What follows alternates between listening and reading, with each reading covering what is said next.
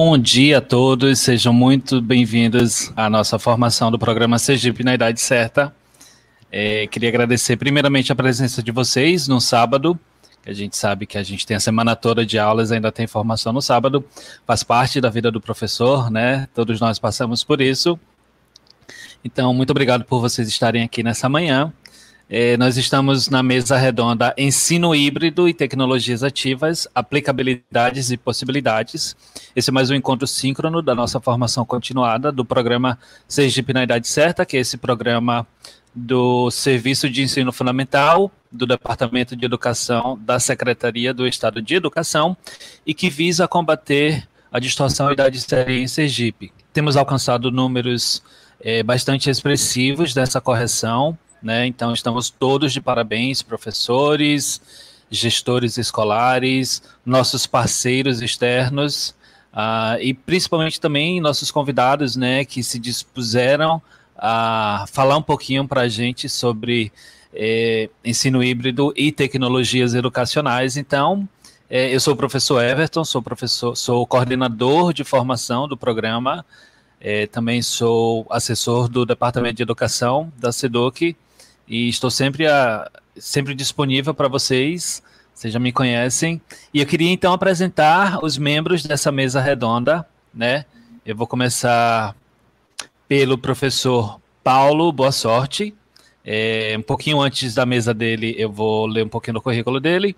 Mas temos então o professor Paulo Boa Sorte da UFES, temos a professora Inês Cortes, da UFES também, ela é professora da rede, na verdade, e o professor Jefferson do Carmo, também da UFES. Então, sejam todos muito bem-vindos, professores.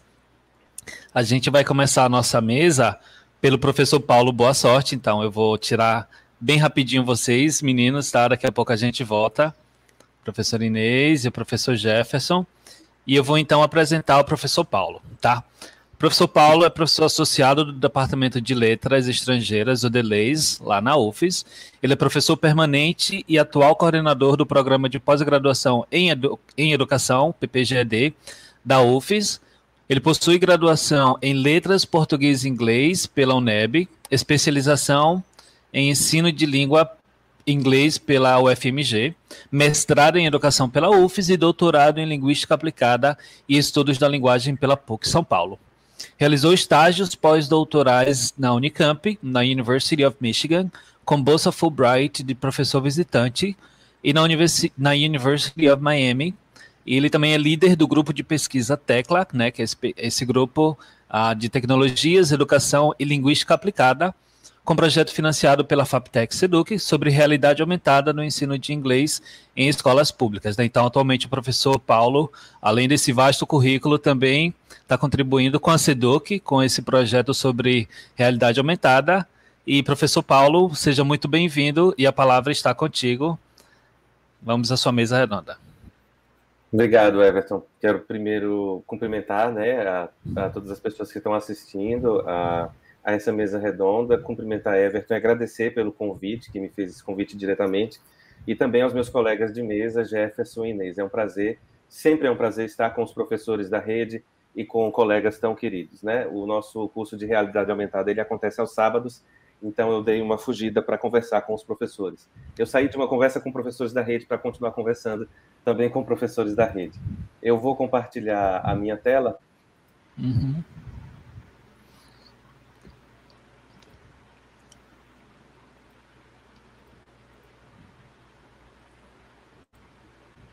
Aí você me avisa, por favor, Everton, se estiver tudo certo. Pronto, já estamos. Tudo bem. Opa.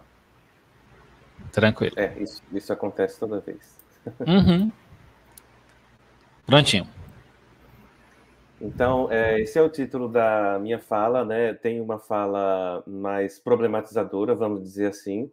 É, eu não, eu trago dados de algumas pesquisas que eu venho fazendo com professores da rede é, ao longo dos anos. Meu nome é Paulo, boa sorte, professor da UFS, como o Everton já apresentou. E o título da minha fala vai ser sobre velhos vinhos em novas garrafas. É uma expressão que vem da língua inglesa e eu fiz uma tradução literal para problematizar as metodologias ativas no ensino híbrido. Então, qual é o meu objetivo dessa conversa na mesa hoje aqui com vocês, né? é, eu pretendo problematizar é, as metodologias ativas nesse contexto da pandemia da Covid-19, evidenciando as origens das nossas relações com as tecnologias. Primeiro, vou falar isso de uma forma mais geral, e também com os usos de tecnologias em sala de aula. Então, mais específico para nós, que somos professores, além da formação de professores em contextos de crise e para contextos de crise. Né? Se essa formação ocorre, como ela ocorre. Então, apenas é, algumas problematizações, alguns questionamentos que eu quero fazer com vocês, com base na experiência de trabalho com professores da rede que eu venho fazendo desde 2015. Então, o roteiro da minha fala ele pode parecer um pouco longo, mas na verdade não vai ser.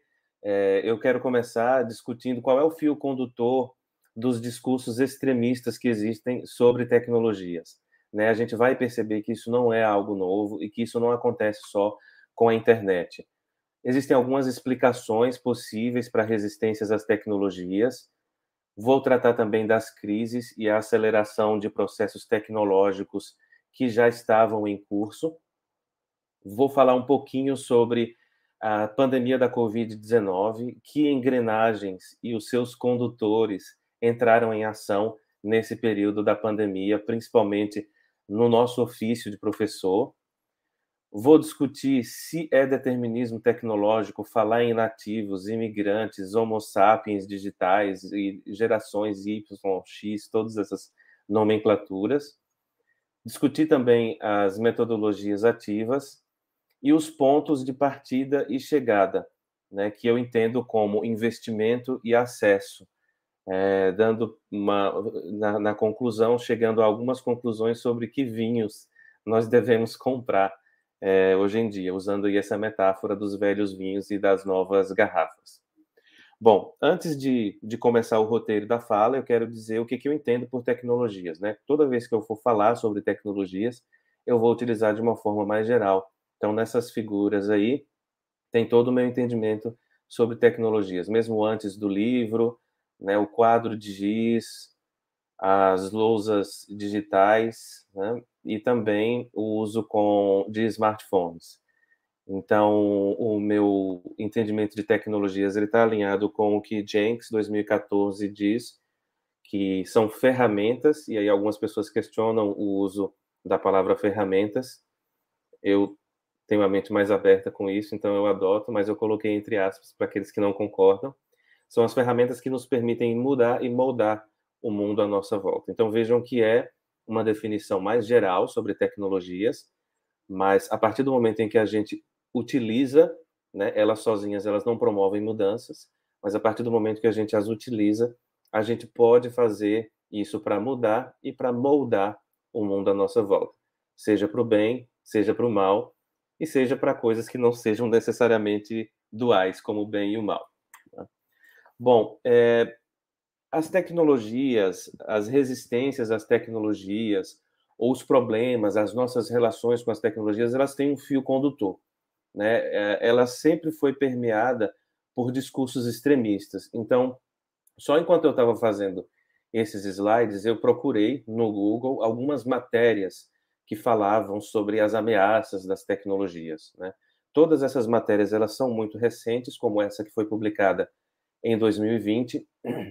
Desculpe, com esse seguinte questionamento: as máquinas vão substituir o homem no mercado de trabalho? Né? E aí eu encontrei também esse título. Tecnologia vai tirar 7 milhões de empregos até 2001, afirma estudo. E aí são dados do Fórum Econômico Mundial. Máquinas terão metade dos empregos até 2025. A economia verde puxará oportunidades. Né? A automação deve acabar com 85 milhões de empregos nos próximos cinco anos, diz o relatório do Fórum Econômico Mundial. Então, é, primeiro, o fio condutor é a mídia né, a gente percebe que é, é, muito alimentado pela mídia porque existem interesses por trás. Né? As, eles falam sobre a substituição das máquinas, mas introduzem a ideia da economia verde. Então, eu acho que aí a gente tem também uma pista para explicar isso. Mesmo que a tecnologia tire milhões de empregos, outros empregos são criados para a manutenção dessas tecnologias, até porque as máquinas não funcionam sozinhas, né? Então, vocês veem que tem sempre algo por trás, seja a economia verde, seja outro tipo de investimento. Então, mas isso não é algo novo, né? Essas matérias elas se referem a 2021, 2025, mas provavelmente se eu tivesse feito essa pesquisa em uma biblioteca com jornais impressos ah, dos anos 70, dos anos 60, a gente também encontraria notícias sobre as tecnologias é, acabando com os empregos, tirando os nossos empregos. Então, historicamente, a gente consegue é, notar esses discursos aí. Eu encontrei também os neoludistas, né, que foi um, um movimento antitecnológico que existia no século XIX. Né, e aí eles diziam que a tecnologia iria nos conduzir para um futuro sem esperança e sombrio. Bom, se a gente fala de fake news e de eleições que acontecem é, com fake news, talvez a gente tenha uh, futuro sombrio, sim. Né? Na verdade, o presente nosso é bem sombrio, mas uh, não significa que seja eterno. Né? Eh, as tecnologias e os usos que a gente faz, eles têm que ser sempre questionados, mas os movimentos antitecnológicos, eles existem há muito tempo, desde a, a primeira revolução industrial, vamos dizer assim. Bom, ao longo do tempo, eu fiz é, pesquisas, principalmente com professores da rede, a minha pesquisa de doutorado também, ela trata disso, e aí, já passando para a escola, né, se isso acontece na sociedade, a escola também ela acaba absorvendo tanto resistências às tecnologias, a gente acaba reproduzindo discursos extremistas quando a gente vai utilizar as tecnologias na escola, mas tem também desejos versus resistência. Tem uma coisa, tem um diálogo que acontece aí que é bem, é, vamos dizer assim, contraditório. Né? Então, eu destaco aqui a fala com o professor Justin, lembrando que os nomes são fictícios, né, de uma pesquisa é, que eu fiz em 2014, publicada em 2015, e aí ele dizia, né, que ele queria ter tudo, fone de ouvido, microfone, computadores, o melhor possível para trabalhar. Ele queria que a escola, ele é professor da rede municipal de São Cristóvão, ele queria que a escola dele fosse como é, um curso de idiomas. O Justin é professor de inglês. Né?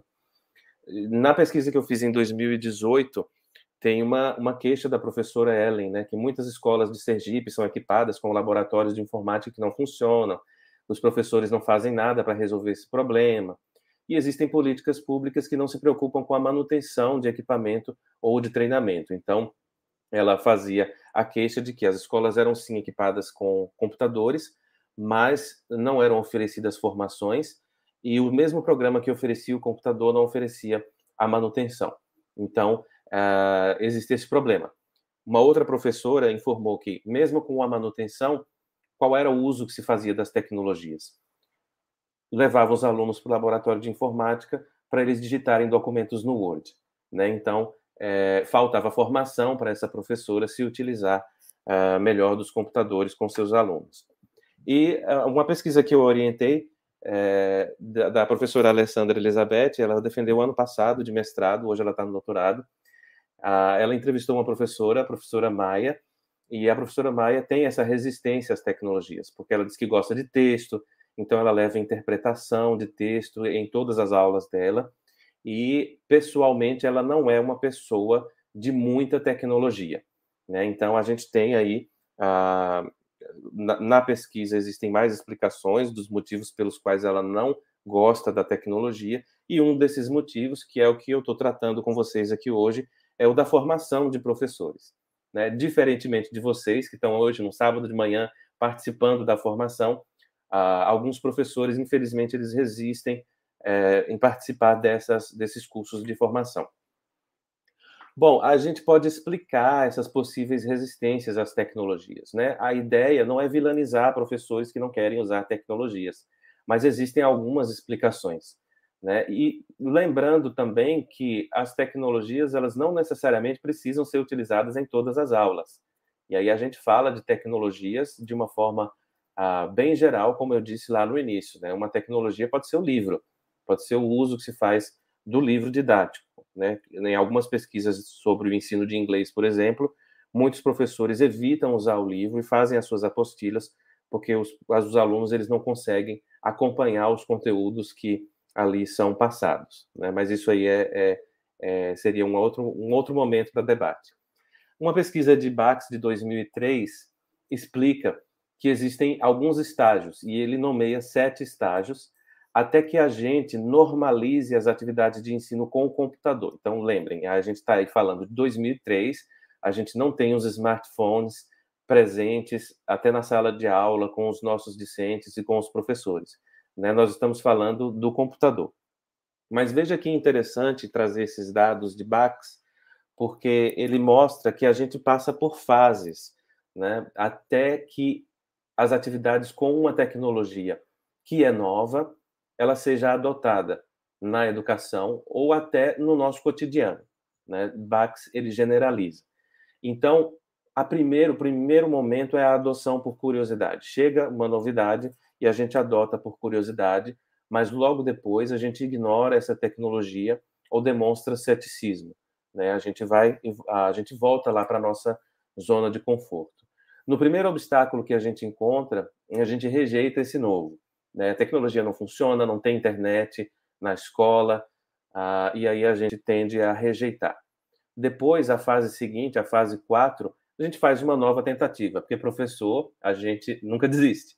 Né? Então, tenta outra vez, porque alguém convence, alguém que está trabalhando e que já passou em outros por outros estágios diz assim, não, vamos tentar aqui, eu acho que vale a pena, vamos fazer uma nova tentativa e aí a gente faz, né?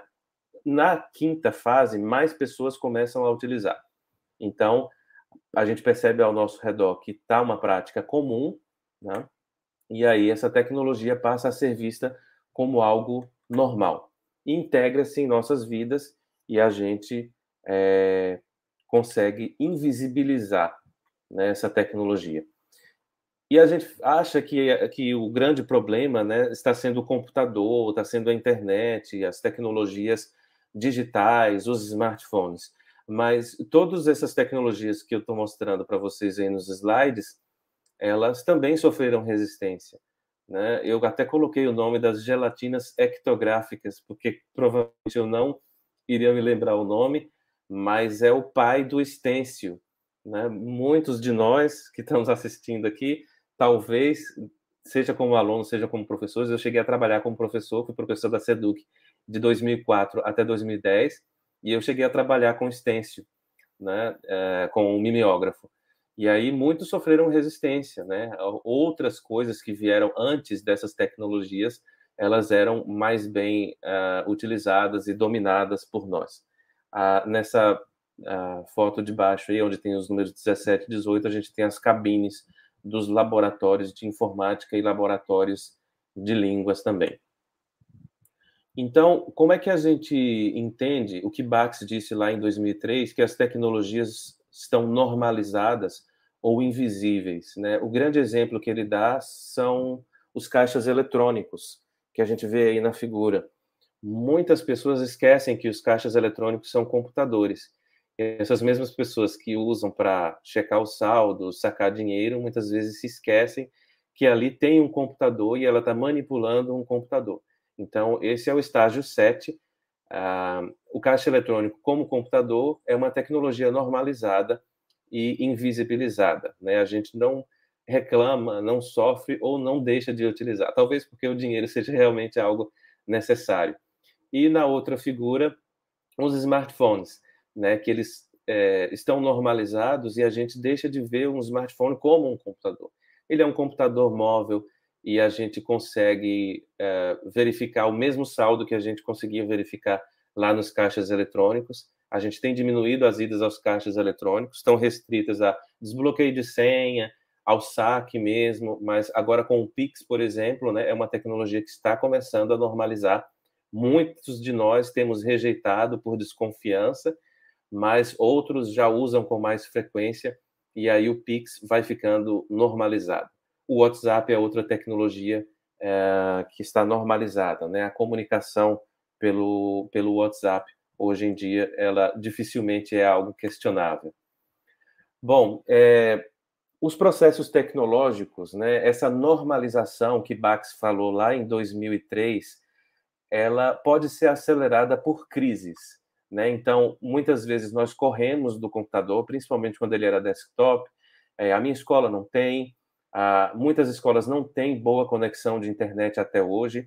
E a minha reclamação também é da UFES, né? A UFES não tem boa conexão de internet, eu não me arrisco a levar para os meus alunos um vídeo que não seja baixado, né? Eu não tenho coragem de acessar, por exemplo, o YouTube na aula. É, eu tenho que baixar esse vídeo para mostrar para os alunos, porque a conexão é problemática. Ah, e aí, muitos de nós, antes de uma crise, né, como a da, da Covid-19, nós corríamos do computador, nós resistíamos, mas aí com a Covid, o que, que aconteceu? Nós acabamos sendo obrigados, né, as nossas instituições fizeram contratos com os gigantes da Google, Microsoft, e a gente tem o acesso, a gente tem o Meet, a gente tem o StreamYard, e aí a gente foi obrigado a utilizar. Né? Aqueles que não tinham, as escolas que não tinham acesso a, ao Meet, ao StreamYard, tiveram que dar suas aulas pelo WhatsApp, e aí todos vocês conhecem melhor do que eu né, todos os problemas enfrentados durante a pandemia da Covid-19, com as atividades impressas que os pais tinham que buscar na escola, ou então as tarefas, as fotos de tarefas que eram enviadas pelo WhatsApp, muitas famílias ah, recebendo, é, tendo que utilizar um smartphone para três, quatro alunos, é, enfim, é, e aí vai depender muito de cada escola, né, qual, qual instituição é, ofereceu mais verbas ou menos verbas para ter o acesso a tecnologias digitais. Mas a questão é, quando existem processos tecnológicos em curso e as crises surgem, esses processos tecnológicos eles são acelerados. Então hoje dificilmente para dar aula a gente corre uh, do computador. Né?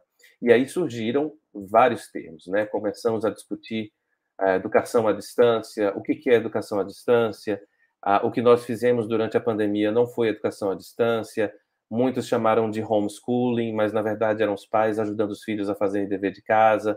E eu espero com muita força que esse homeschooling não seja legalizado no Brasil, que ele não aconteça. E eu acho que a experiência da pandemia prova que os pais brasileiros não querem, né? Pais e mães brasileiros não querem. E aí a gente tem várias expressões, né? Vários, várias nomenclaturas, educação online, aula síncrona, ensino remoto, aula assíncrona, ensino híbrido e, dentre eles, também as metodologias ativas. Né? É, eu quero uh, compartilhar com vocês uma crise pessoal durante a pandemia, né? porque eu pensei bastante sobre as engrenagens e os condutores. Né? Eu tive, uh, eu estava afastado na Universidade de Miami fazendo pós-doutorado quando a crise da, do coronavírus é, explodiu. Né? E aí eu comecei a com as tecnologias digitais, eu segui orientando os meus alunos aqui no Brasil, e, e aí eu vi uh, o boom das lives acontecendo. Né? E aí uma live aqui, as lives estavam tratando sempre de como é que a gente vai fazer para ensinar com as tecnologias. Esse é o momento de quais são as, as, as melhores estratégias, quais são as técnicas ideais para a gente suprir né, esse momento de crise. E aí eu fui convidado para uma live, eu acho que foi em abril, maio, e eu recusei. E aí eu recusei porque eu estava em crise, né? Todos nós ficamos em crise com a pandemia. A pandemia foi realmente muito assustadora. E eu estava longe de casa, né? E eu estava muito frustrado porque eu não podia ir para a universidade, não podia trabalhar nos laboratórios que eu tinha programado para trabalhar. Então, o que, que aconteceu? Eu rejeitei participar dessas lives porque o que, que eu estava entendendo naquele momento? que muitos alunos, principalmente de escolas públicas, eles não estavam com acesso a tecnologias digitais e à internet. Então, se eu ficasse fazendo, participando de lives que mostrassem as possibilidades de trabalho, a que engrenagens eu estaria servindo, né? Como um professor, é, servidor público, né? como um professor de universidade. Naquele momento, o que eu queria refletir era: o nosso grande problema é o acesso. Muitos dos nossos alunos, eles não têm acesso a tecnologias, eles não têm acesso aos smartphones. Então, a primeira coisa que a gente precisa resolver é o acesso e é a formação dos nossos professores. Né? Então, eu recusei no momento inicial, mas depois, em outubro, novembro, eu comecei a participar, depois que eu vi que muitas instituições públicas, né, muitas redes públicas, federais, municipais e estaduais, estavam uh, oferecendo internet e acesso para os seus alunos. É claro que não é o ideal, mas isso começou a acontecer. Aí eu falei, aí sim, a gente pode discutir. Né? Então, uh, que engrenagens são essas? Eu me lembrei de Jenks, mais uma vez, que as pessoas não têm igual acesso às tecnologias. Assim como as pessoas não se movimentam igualmente pelas cidades, né? Então, uh, algumas pessoas se movimentam uh, de carro, têm o privilégio de se movimentar de carro, mas outras não têm, tem que pegar o ônibus e no meio de uma pandemia, com pessoas que podem não usar máscaras dentro do ônibus, pessoas ficam mais vulneráveis. Então, é, a gente, o grande questionamento é que tecnologias as nossas escolas e os nossos alunos têm e que escolas oferecem acesso a seus professores e alunos. Tem uma doutoranda que trabalha no Instituto Federal e ela informou que logo no começo da pandemia, o Instituto Federal de Sergipe fez contato com os alunos, ofereceu acesso à internet, né, pacotes de dados para a internet, mas existem muitas redes, principalmente as municipais, que isso varia muito. Nós temos mais de 70 municípios em Sergipe e muitas dessas redes não puderam oferecer acesso, assim como o Instituto Federal, que é uma instituição mais rica do que muitas uh, escolas públicas estaduais e municipais oferecem, né? E qual é a qualidade desse acesso também?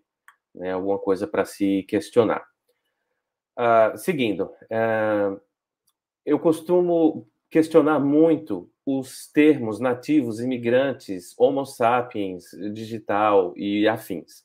Né? Tem um teórico chamado Prensky, ele escreveu em 2001 sobre nativos e imigrantes digitais, então o nativo digital seria esse bebê, que a priori já nasce sabendo mexer uh, no smartphone. Se vocês, eu tenho um afilhado de 3 anos de idade e ele pula o vídeo, ele seleciona o vídeo que ele quer, né, ele pula os anúncios com o dedinho, né, isso acontece, e aí a gente poderia entender como nativo digital. Na outra foto, a gente tem uma senhora, essa senhora tem 103 anos, né?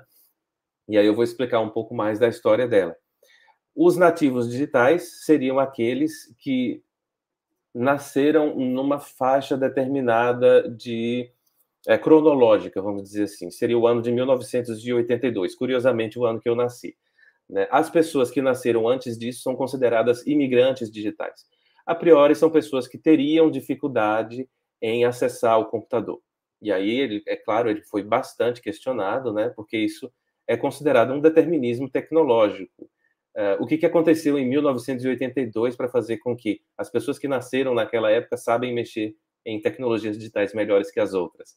Né? Então, uh, Prensky, em 2009, depois de tanto questionamento, ele disse: Bom, na verdade, a gente vai falar agora sobre sabedoria digital. De novo, eu acredito que seja um problema. Né? A gente não tem como medir sabedoria. Essa senhora de 103 anos que está aí na foto, ela é blogueira né? Ela publica toda semana e a gente não pode dizer que ela não sabe trabalhar ou que ela teria dificuldades em trabalhar com tecnologias digitais.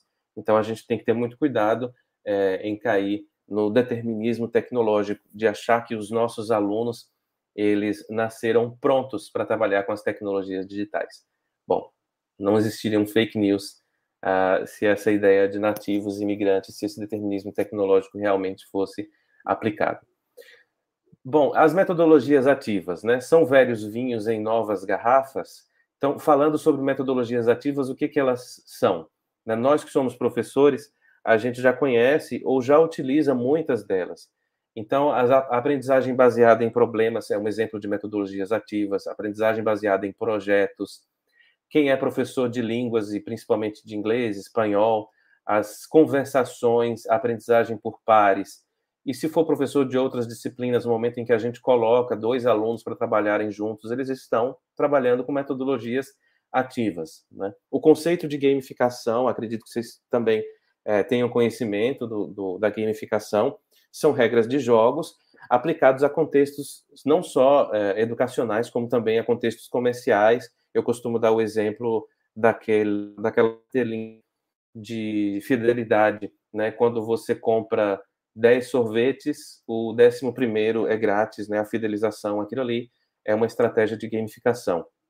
A contação de histórias, que acontece desde as séries iniciais do ensino fundamental, né? a sala de aula invertida, a questão motivadora, né? você coloca uma questão e os alunos vão discutir uma situação, problema a ser trabalhada as pesquisas individuais ou em grupo, a avaliação diagnóstica e formativa, o quiz, o portfólio e as formas de avaliar diferentes dos testes, né? A gente pode considerar como metodologias ativas, inclusive também a, a autoavaliação, quando você pede o aluno para pensar sobre o que ele aprendeu.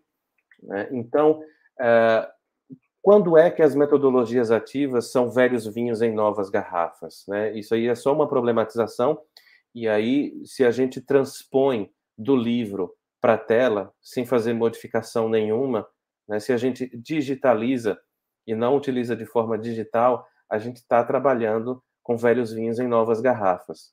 A gente precisa observar se aquele trabalho que a gente está fazendo, principalmente no ensino híbrido, contempla os múltiplos estilos de aprendizagem. Né? Eu estou observando os meus alunos e os estilos de aprendizagem que eles têm. Eu estou atento a pessoas com deficiências em minha sala de aula. Né? Ainda bem, as pessoas com deficiência elas estão tendo mais acesso hoje em dia às salas de aula regulares. E eu espero que esse acesso seja maior. E nós, professores, precisamos ser formados para trabalhar com pessoas com deficiência. E, na universidade, a gente tem é, alunos com autismo, alunos com deficiência, né? e aí a gente vai estar atento a essas várias particularidades né, para atender os alunos. A gente relaciona teoria e prática. A, as atividades são desenvolvidas por professor em formação contínua. nós estamos envolvidos em formações como essas que vocês estão aqui, né? A formação contínua, pensando sobre a prática. Eu determino, eu uh, tenho objetivos claros e bem definidos desde o princípio. Quando eu entro na sala de aula, eu sei o que eu quero trabalhar com os meus alunos e eu sei o que quero que os meus alunos atinjam nesse final. Né? Então, é, já, já andando para o final da minha fala, quais são os pontos de partida e de chegada? Né? Uh, o investimento em tecnologias. A gente precisa de investimento. Né? E aí, uh, na universidade, a gente tem tira vantagem desses investimentos que são feitos. Houve um edital da FAPTEC, esse que eu estou executando no momento, e aí o nosso engajamento ele precisa ser participar desses eventos de formação, submeter projetos de financiamento para mostrar que as tecnologias precisam estar na escola, que o nosso governo ele precisa investir nas nossas escolas, oferecer o acesso oferecer formação contínua. Né? A experiência só não basta, preciso experiência é, com foco em uma teoria. Refletir sobre a prática. O nosso envolvimento ele precisa ser político. Eu não estou falando que vocês devam se candidatar a presidente do, do Sintese, mas qual é o envolvimento político? Está sempre atento ao que chega na escola de investimento, né? Está sempre atento ao que a secretaria está oferecendo, as redes da Secretaria de, de Estado da Educação do Sergipe, elas divulgam muito bem as ações dela, né? E aí a gente precisa se envolver nessas ações, questionar, participar dos editais, né? E descobrir a qual engrenagem queremos servir. A gente quer servir aos nossos alunos que não têm acesso, ou a gente quer servir ao Google e à Microsoft, né? Queremos comprar velhos vinhos em novas garrafas, ou nós queremos sempre uh, ter acesso aos melhores vinhos, vamos dizer assim. Bom, é, encerrando então a minha fala, essas são as referências. Eu vou colocar o meu contato, caso alguém queira ter contato é, é, com as referências ou os slides, e também a página do Instagram do Grupo Tecla, que eu peço que hum. vocês sigam. Eu acho que eu ultrapassei o tempo, né, Everton? Não, sem problema, tá tudo certo. Não Mas eu agradeço a atenção de todos e todas. Nós que agradecemos. Professor Paulo, depois eu vou colocar aqui na, nessa nossa transmissão os endereços que você compartilhou, tá bom? Que daí o pessoal pode acessar. Queria agradecer por sua fala, muitíssimo esclarecedora. É, muito antes de saber uh, o que de fato eram os nativos digitais, eu lembro que eu, eu nunca concordei com isso, porque eu lembro muito especificamente de uma aula de inglês que eu pedi para os meus alunos se cadastrarem no Duolingo, para que eles tivessem um, um momento fora da sala de aula com contato com a língua inglesa e eles precisavam fazer um, um, cadastro e eles precisavam de e-mail e eles não conseguiam. E eu falei, gente, é incrível como vocês são nativos digitais, né? Pensando, obviamente, e vocês não sabem fazer um cadastro simples no site. Então, é assim, para além do uso da tecnologia, é esse uso crítico da tecnologia por parte dos estudantes, e isso serve para nós, professores, também, né? Porque senão a gente vai estar tá, de fato reproduzindo no, no dispositivo digital aquilo que a gente fazia na lousa. Então a gente precisa repensar do zero mesmo o, o, uso que a gente faz das tecnologias que estão disponíveis para nós, né? Nós não somos a NASA, nós não somos a CERN, então nós não temos um acelerador de partículas aqui para que a gente dê uma aula e mostre aos estudantes como se criar um universo a partir, enfim. A gente precisa utilizar isso que a gente tem, mas com uso mais crítico, com uso mais é, palpável para os estudantes, né? Porque a gente, como você bem frisou, os acessos são diferentes. E mesmo aqueles que têm acessos não têm a, a criticidade de, de, utilizar aquela ferramenta. Então, é uma discussão que vai longe ainda, né? Porque parece que a gente está assim, poxa, a crise fez com que a gente é, precisasse utilizar essa tecnologia que estava à nossa disposição. Só que a gente não fez nenhuma formação para isso. Parece ser tarde a gente fazer isso agora, mas nunca é tarde, porque isso está só começando, não é verdade, professor Paulo? É, isso está só começando e eu acho que esse é o momento da gente refletir, principalmente agora que nós estamos voltando ao presencial, né? Uhum. E agora o que que o que, que vai ser? Né? A gente ainda não descobriu. É, Exatamente. É, é o momento de começar a pensar. Muito bom. A gente vai voltar para uma discussão no final da, de todas as falas. Muito obrigado, Paulo. Vou chamar agora Inês, que é a nossa próxima conferencista. Licencinha, Paulo, rapidinho. Vou apresentar a Inês, tá?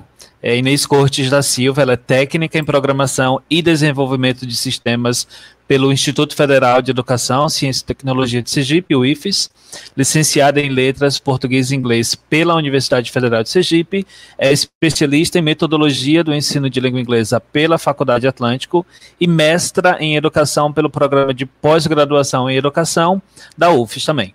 Possui interesse em questões relativas ao ensino-aprendizagem de língua inglesa, com foco nos estudos sobre autonomia e novos letramentos. Interessa-se também por tecnologias digitais de informação e comunicação na educação, as sobretudo pelo uso de dispositivos móveis no aprendizado de línguas. Então, Inês, seja muito bem-vinda. Ela vai agora fa fazer uma fala cujo título é Como utilizar a tecnologia disponível para promover o ensino, um aprendizado ativo. Inês, seja muito bem-vinda.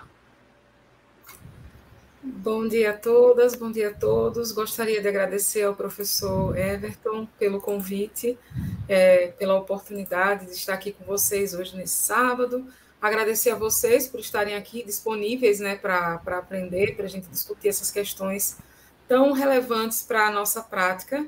É, eu sou professora da rede estadual, estou em sala de aula e esses desafios que o professor Paulo trouxe é, à, luz à discussão, são desafios que eu enfrento todos os dias com as minhas turmas lá nas escolas estaduais onde eu trabalho.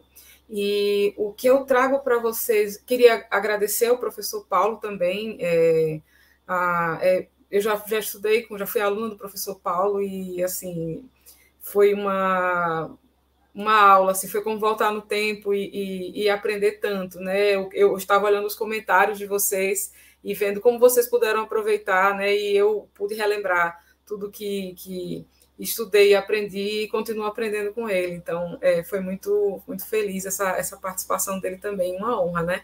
Estar do lado de um professor pesquisador que tanto eu admiro.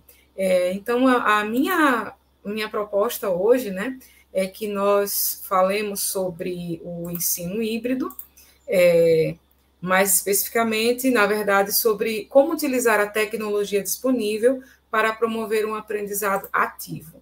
Então, a minha ideia é que a gente possa, ao longo dessa conversa, porque vai ser uma conversa, é, que a gente possa interagir é, com algumas, algumas atividades. Então, antes de começar, eu gostaria de apresentar a agenda, né, o que eu pretendo fazer hoje. Eu vou retomar, a, discutir um pouco sobre a ideia do que é tecnologia, uh, falar também sobre aprendizagem e aprendizado ativo, refletir um pouco sobre isso, falar sobre os papéis dos professores, dos aprendizes, trazer algumas reflexões e, ao final, apresentar algumas tecnologias que podem ajudar a potencializar o aprendizado ativo. É, então, eu vou começar é, pedindo que vocês acessem esse site aqui, ó, Quero que vocês respondam a essa pergunta: quando foi a última vez que você aprendeu algo? E o que você aprendeu e qual a motivação? Eu vou colocar esse link é, lá no, no, no chat do, do WhatsApp, do WhatsApp não, do, do, do Google, é, só um instante. Eu vou fazer isso aqui, pronto. Para que vocês possam. Tanto vocês podem digitar o que está é, colocado ali, como é mais fácil se eu fizer colocando o link, né? É, obrigada, professor Everton. E quando vocês chegarem nesse site, www.menti.com, eu gostaria que vocês digitassem esse código que está ali em cima. É o 3602 6841. E aí vocês vão poder responder a essa pergunta. Eu queria pedir esse favor a vocês, para a gente saber um pouquinho é, de, de aprendizagem, né? De como está a relação de vocês, professores, é, com a aprendizagem. Pode ser? Ótimo, o professor Everton colocou aqui já no, no, no chat. Enquanto vocês acessam, eu já vou acompanhando, vou tentar acompanhar já aqui as respostas de, de vocês. Vamos ver o que é que o que é que vocês estão é, respondendo aqui, né, sobre, sobre a aprendizagem. Será que alguém já respondeu? Eu fico procurando aqui para ver se já tenho. Se já Voltei tenho aqui na tela para te ajudar, Inês. Pronto, pronto, obrigada. Você, você vai conseguir acessar o site, né? O, o Mente para ver as respostas? Sim. Uhum. Eu quero, quero ver o que, que eles. Vou colocar aqui no. Prontinho. E aqui, assim que eles responderem, as respostas vão aparecer. Enquanto vocês não. Isso. Acredito que vão aparecer aqui, né? Hopefully. Uhum. Bom, enquanto vocês respondem, eu queria pedir outra coisa a vocês. É, vocês estão nos, nos grupos né, da, da, do ProSIC. Eu queria pedir ao professor Everton que compartilhasse algumas imagens com vocês. São essas imagens que eu coloquei aí na tela. Vocês também podem printar a tela, tirar um, um screenshot né, uma, dessa tela. E eu gostaria, estou pedindo demais a vocês hoje, eu entendo, mas é por uma boa causa, que vocês compartilhassem essas imagens. Elas estão no formato de story de, de Instagram, de, de status de WhatsApp, que vocês compartilhassem essas imagens no status de vocês ou nos stories.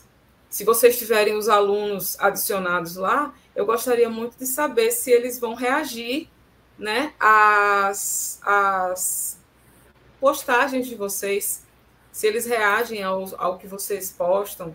Tem mais outras imagens aqui, é, algumas de cunho é, é né, de humor, as outras para eles interagirem, né, escolher o emoji, o bingo do estudante, né, para eles somarem quantos pontos eles fizeram aqui certo? Ou um bom dia, como é que eles estão, só para ver se eles reagem, como eles reagem a esse formato, né? Outro tipo de imagem aqui, então o professor Everton está compartilhando lá. Prontinho, já compartilhei em todos os grupos. Ótimo. Deixa eu ver se aparece aqui as respostas do pessoal. Cadê? Bom, de qualquer forma, é, essa, essa reflexão é para que a gente pense a respeito da aprendizagem, já que vamos falar. Olha aqui, tem, temos mais algumas, alguns formatos de atividade aqui para vocês compartilharem os status, ver se eles reagem, se eles não reagem, né? E aí agora a gente vai pensar a respeito da aprendizagem. Então, quando eu pergunto para você quando foi a última vez que você aprendeu algo, né? Qual a motivação? É para que você se coloque também no lugar do aluno, é que você olhe uma, de, de uma maneira diferente para aquela, aquela desmotivação que normalmente eles têm, aquele desinteresse, né? E é, é, tente focar em como destravar esse, esse desinteresse como, como despertar neles o interesse por aprender. Não apenas aprender algo acadêmico, é algo que tenha um objetivo com uma nota, cumprir um, um, um propósito para atingir uma nota, mas aprender, pelo prazer de aprender, né? Então, vamos dar continuidade aqui. É, de acordo com essa pirâmide de William Glaser, é, é dessa forma que a gente aprende. Então, eu queria que vocês dessem uma olhada e pensassem um pouco sobre como vocês aprendem. Eu já tenho algumas respostas aqui, né? Enquanto vocês leem aqui a pirâmide de Glacier, daqui a pouco eu vou compartilhar as respostas. Então, segundo ele, 10% a gente aprende quando lê, 20% quando a gente ouve, 30% quando a gente observa, 50% quando a gente vê e ouve, e quando a gente conversa, pergunta, repete, relata, reproduz, 70%, que é quando a gente discute com os outros. Né? E quando a gente escreve, interpreta, traduz, quando a gente faz alguma coisa com aquilo que a gente recebeu, já aí nós temos 80% né, dessa, da, da aprendizagem, e por último, 90% quando ensinamos aos outros. Né? Então, eu queria deixar essa provocação para vocês. É, se vocês já tentaram é, é, trocar de lugar com o aluno, tentar é, é, fazer com que ele é, ensine algo para alguém, não de uma forma em que ele vá decorar um conteúdo que não faz parte da realidade, da realidade dele, que apenas tem o objetivo da nota, mas ensinar algo que ele sabe e que você não sabe, é, para que ele possa ensinar para você, para que você possa ensinar para os outros e que, que, que, como o professor Paulo Boa Sorte estava falando, sobre as, as metodologias ativas, né? Uma delas é o aprendizado pelos pares, né? Você aprender com o outro. Então, vamos compartilhar aqui algumas das respostas. Eu acredito que elas estão aparecendo, deixa eu olhar. Sim, não, não estão aparecendo. Vou compartilhar aqui as respostas. Socorro, Everton. Tô aqui, tô aqui. Elas estão aparecendo. Não, ainda não. Você compartilha sua, uma das janelas do seu navegador, tá? Pronto. Ok. Me adaptando aqui a esse. Tranquilo. Pronto. Ó, vamos lá, vamos dar uma olhada aqui na, nas respostas dos colegas. Aí, agora sim escreveram, né? Estou sempre aprendendo, a vida é um processo de aprendizagem, todos os dias aprendo algo novo. Aprendi a usar o WordWall, alguns aplicativos, né? Que vou falar dele também. É, aprendi por causa do mestrado, do doutorado, é, do mestrado em andamento, desculpe. A motivação é ver os meus alunos gostando de aulas diferenciadas. Durante a pandemia, aprendi a usar um app de gravação de aula e conseguir levar minha aula além de textos no WhatsApp e do YouTube, já que pouquíssimos alunos conseguem entrar nas aulas do Meet, que são aquelas aulas síncronas, né? Por não ter internet em casa. Então, veja como a fala do professor, é, que veio né, anteriormente, é, se conecta também com o que eu estou trazendo para vocês e, e, e com a realidade que vocês experimentam, né? Todos os dias, de ter vontade de trazer algo novo, mas de ser, infelizmente, impedido pela ausência dos recursos, né? E de ficar com o coração na mão, porque sabe que o aluno tem vontade de participar, mas os recursos são limitados. Então, foi muito bom ah, essa participação de vocês. É, vocês focaram muito em, em, em, coisas acadêmicas, né? Isso é uma formação. Mas a, a minha ideia era que vocês falassem sobre qualquer outra coisa que vocês tivessem aprendido podem continuar compartilhando também. É, para que a gente não associe só o aprender a algo é, que tenha uma finalidade acadêmica. Então, eu lembro de uma experiência que eu tive com os alunos do ProSIC, eu também sou professora de turmas do ProSIC, e na primeira vez que eu olhei para eles, eu não sabia como abordá-los, apesar de cada de todas as formações, de todos os materiais muito bem elaborados, eu não sabia como abordá-los, porque é, nada que eu pudesse chegar e trazer talvez pudesse fazer sentido para eles. Então, eu pensei em deixar um pouco o livro de lado e ensinar para eles alguma coisa que eu aprendi quando eu ainda não era professora. E aí, por mais bobo que pareça, nós aprendemos a fazer um barco de papel. E o que, é que eu queria com aquele objetivo? Eu fiquei imaginando, ah, mas isso aí eles sabem fazer, eu aprendi isso quando eu era criança. E pasmem, eles não sabem. Eles não, ninguém ensinou para eles como fazer o barco de papel. E isso leva tempo, tem um processo, tem que seguir etapas. Muitos desistiram, alguns rasgaram o barco, é, tentaram fazer novamente, uns conseguiram mais rápido. Então, aquilo foi um laboratório para eles e para mim. Para que eles pudessem entender a riqueza de um processo né, de aprendizagem e eu pudesse ver como eles reagem às frustrações, como eles se sentem quando, quando dá certo, quando funciona, né? E aí sim, só depois de, de dessa tarefa do, do barco completa é, é, e de, ver como eles reagiram, foi que eu introduzi o, o conteúdo que eu queria de, de língua inglesa, né? Com o caminho já pavimentado ali, para que eles entendessem que a aprendizagem é contínua, é o que a gente chama de lifelong learning. Ela não precisa terminar porque a aula terminou, né? E aí é que entra a função do aprendizado ativo. Então, eu queria que vocês dessem uma olhada nessa imagem agora. É, ela está um pouco cortada, mas dá para ver que nós temos ah, uma sala de aula, né?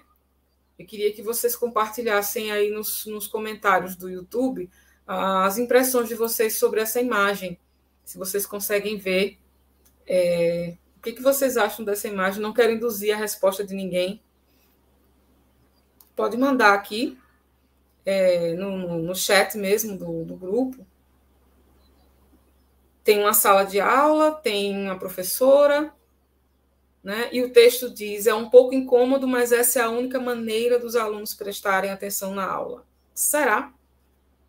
Porque agora nós estamos dando aula através dos recursos tecnológicos, né?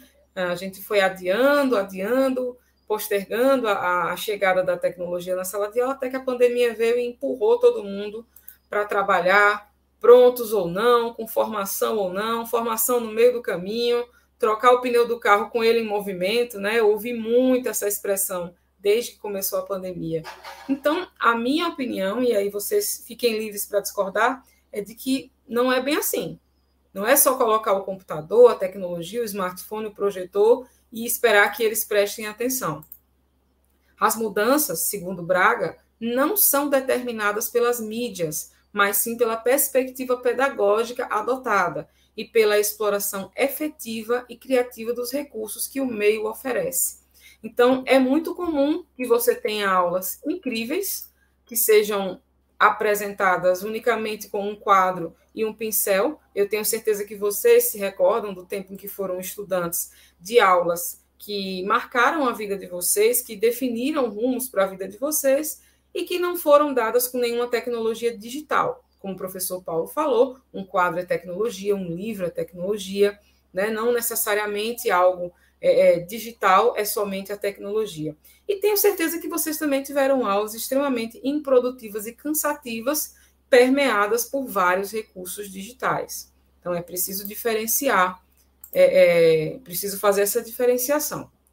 E aí, qual é a base do aprendizado ativo? A curiosidade epistemológica, a contextualização e a conexão. Então, quando eu pedi para vocês compartilharem as imagens nos grupos de vocês, é, nos status de vocês, eu fiz isso também de manhã nos meus grupos. Como eu falei, eu sou professora da rede pública estadual, como vocês. Eu tenho os meus grupos de WhatsApp, né, os grupos oficiais, os grupos em que os alunos interagem com a gente. E eles começaram a reagir. Daqui, eu, daqui a pouco eu coloco as reações deles, né, nos status. Então você precisa despertar uma curiosidade neles, né? Porque sem a curiosidade ninguém aprende, né? Quando a gente é, não tem a, a, motivação, a gente não vai aprender. A contextualização, você precisa fazer uma ponte é, é com aquilo que o aluno já sabe, você precisa é, criar uma história mesmo, né? Fazer com que ele queira se interessar por aquilo ali, e essa conexão vai ser a base para o que ele vai aprender em seguida, uma âncora para o que ele vai aprender e fazer relações com o, o, outro conhecimento que vem em seguida.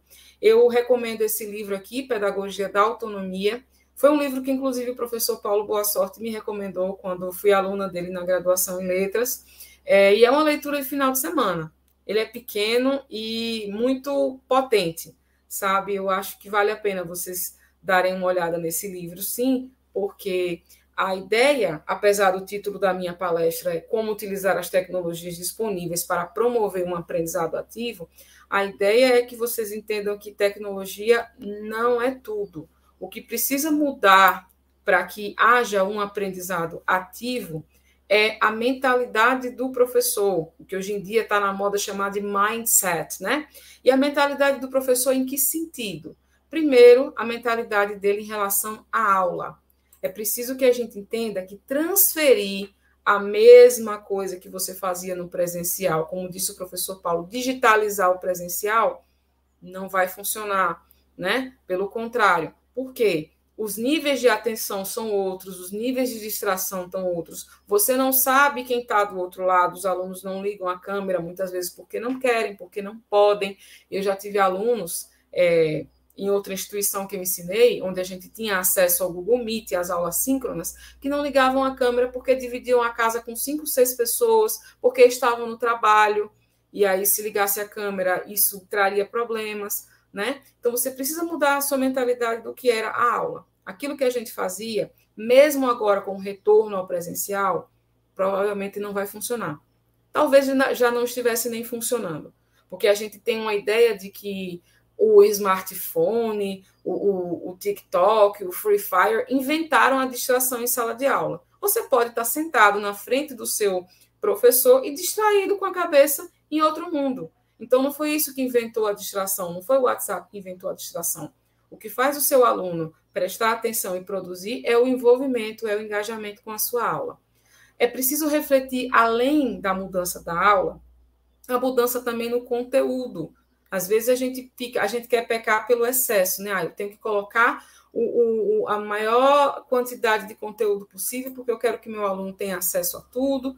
Ele já tem acesso a tudo, ele já tem acesso a muito mais conhecimento, muito mais informação do que você, que é da época da enciclopédia, como eu, né? já teve, certo? Então, mudar a forma de apresentar o conteúdo, menos é mais, não é que você vai rarear, colocar apenas pinceladas, não, você vai criar o interesse do aluno para que ele busque, né, se aprofundar no conteúdo.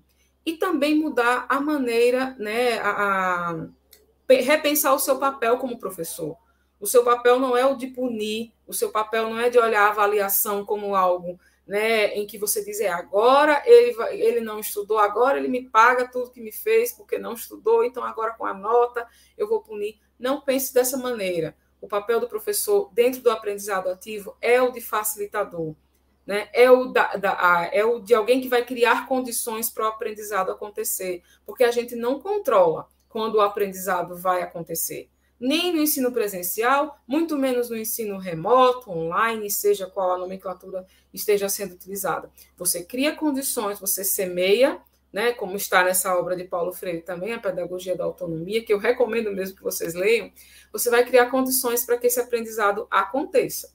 Você não vai controlar quando isso vai acontecer, né?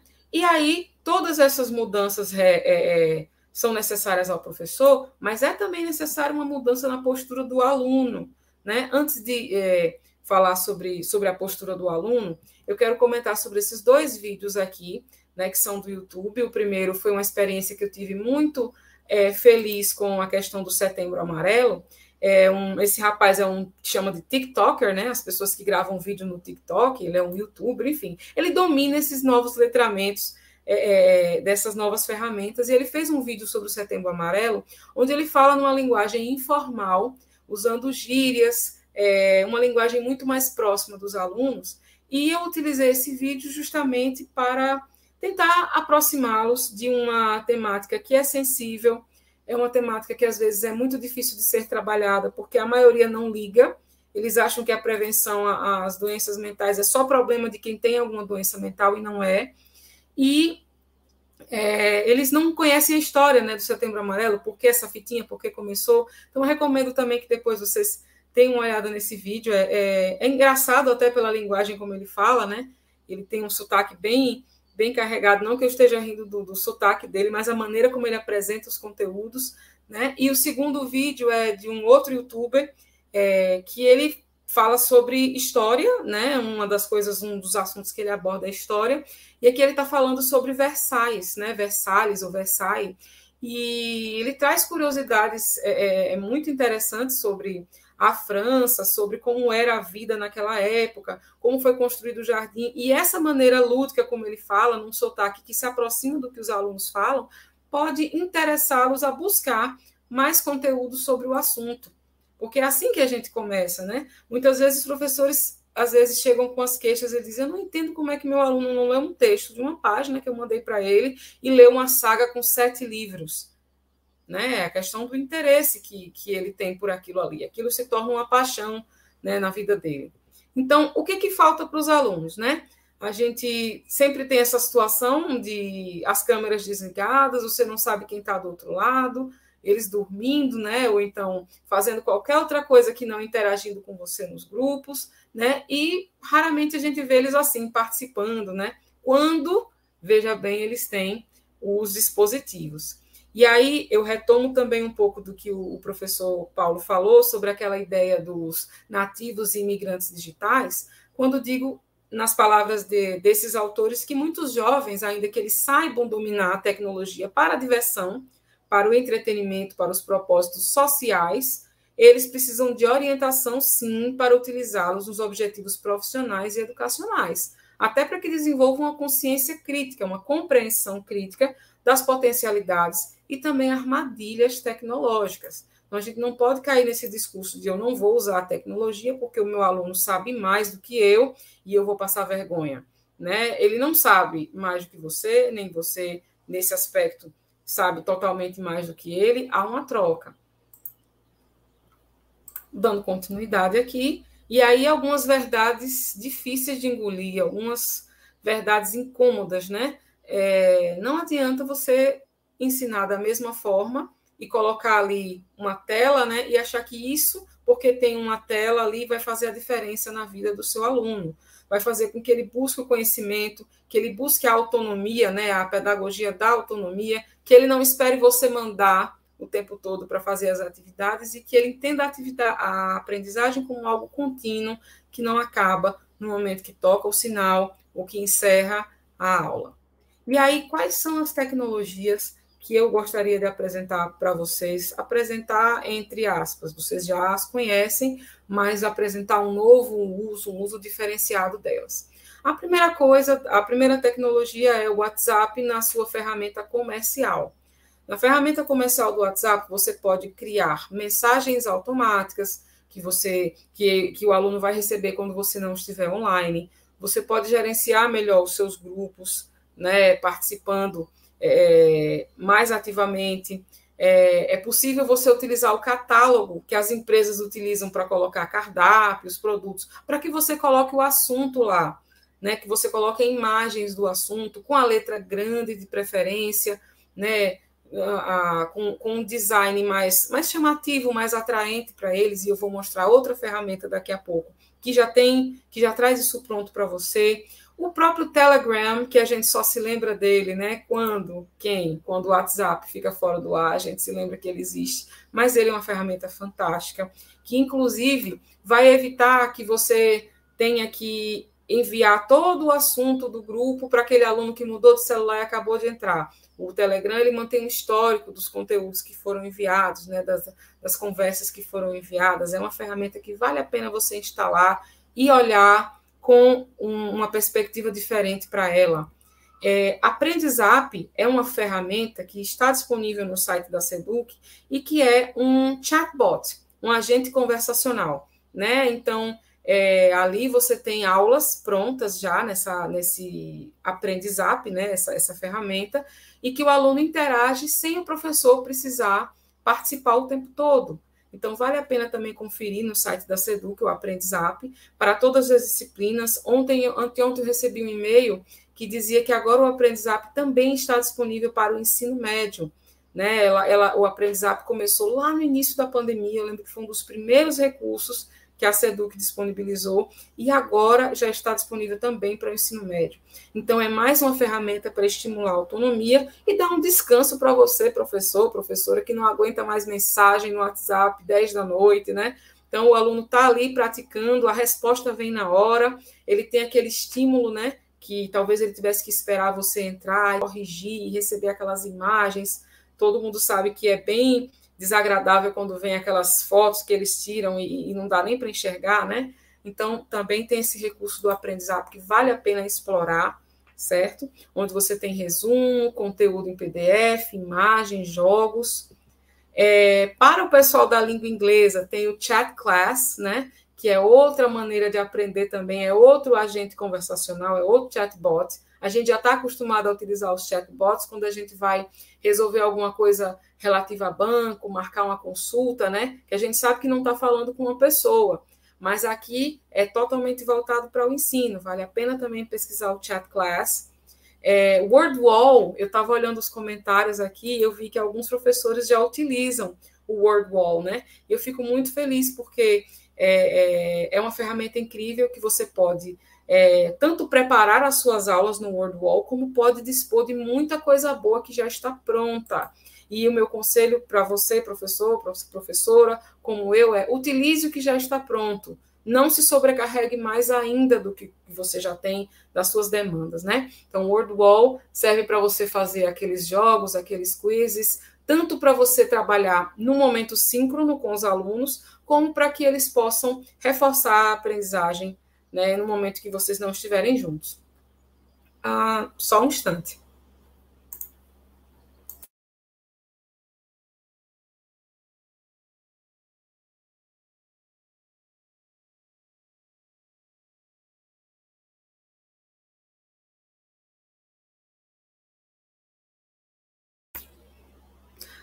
Acho que agora voltei. A voz voltou. É, Canva é um querido né, uma ferramenta que os coordenadores usam muito. Os coordenadores usam muito para fazer aqueles, aquelas postagens, né, que são é, bastante chamativas, atraentes, com bastante design, né? Isso salta aos olhos do aluno. E lá vocês podem encontrar muito material pronto. Esse aqui é da língua inglesa, o Canva é um site de edição, né? Então você pode criar a sua conta. Se você usar o seu e-mail institucional, todos nós temos o e-mail da Seduc, né? É, é possível que o Canva, Canva libere a ferramenta para professores, onde há mais recursos, e você tem muita coisa pronta lá que você pode utilizar e compartilhar com os seus alunos. Esse aqui é da área de inglês, mas eu trago também esse da área da biologia, de ciências, né? Isso aqui já está tudo pronto, ó aqui o ciclo de vida das plantas, né? E você pode compartilhar isso nas suas redes sociais, nos grupos, né? Para que você evite ficar só tirando foto do livro, né? E, e, e, enviando aquela coisa que o, que o aluno não interage, que ele não pode repostar, que não atrai visualmente. A gente sabe que a gente precisa atraí-los, né? As outras ferramentas que eu vou falar, só para a gente fechar né, no nosso momento de hoje, né?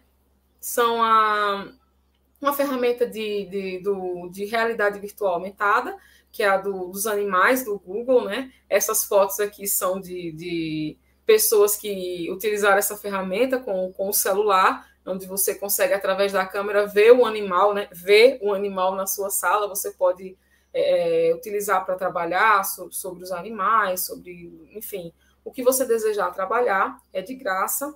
O Google Lens, que é essa outra ferramenta que, que está aqui, é muito interessante para que você possa utilizar, por exemplo, numa aula de biologia, vocês estão na escola e lá tem algumas plantas, vocês podem descobrir que planta é aquela, só encostando, a, aproximando a câmera do celular, ele vai identificar ali na hora a espécie daquela planta, cada aluno vai ter é, é uma resposta diferente ali no seu celular. Eu, particularmente, usei essa semana como dicionário.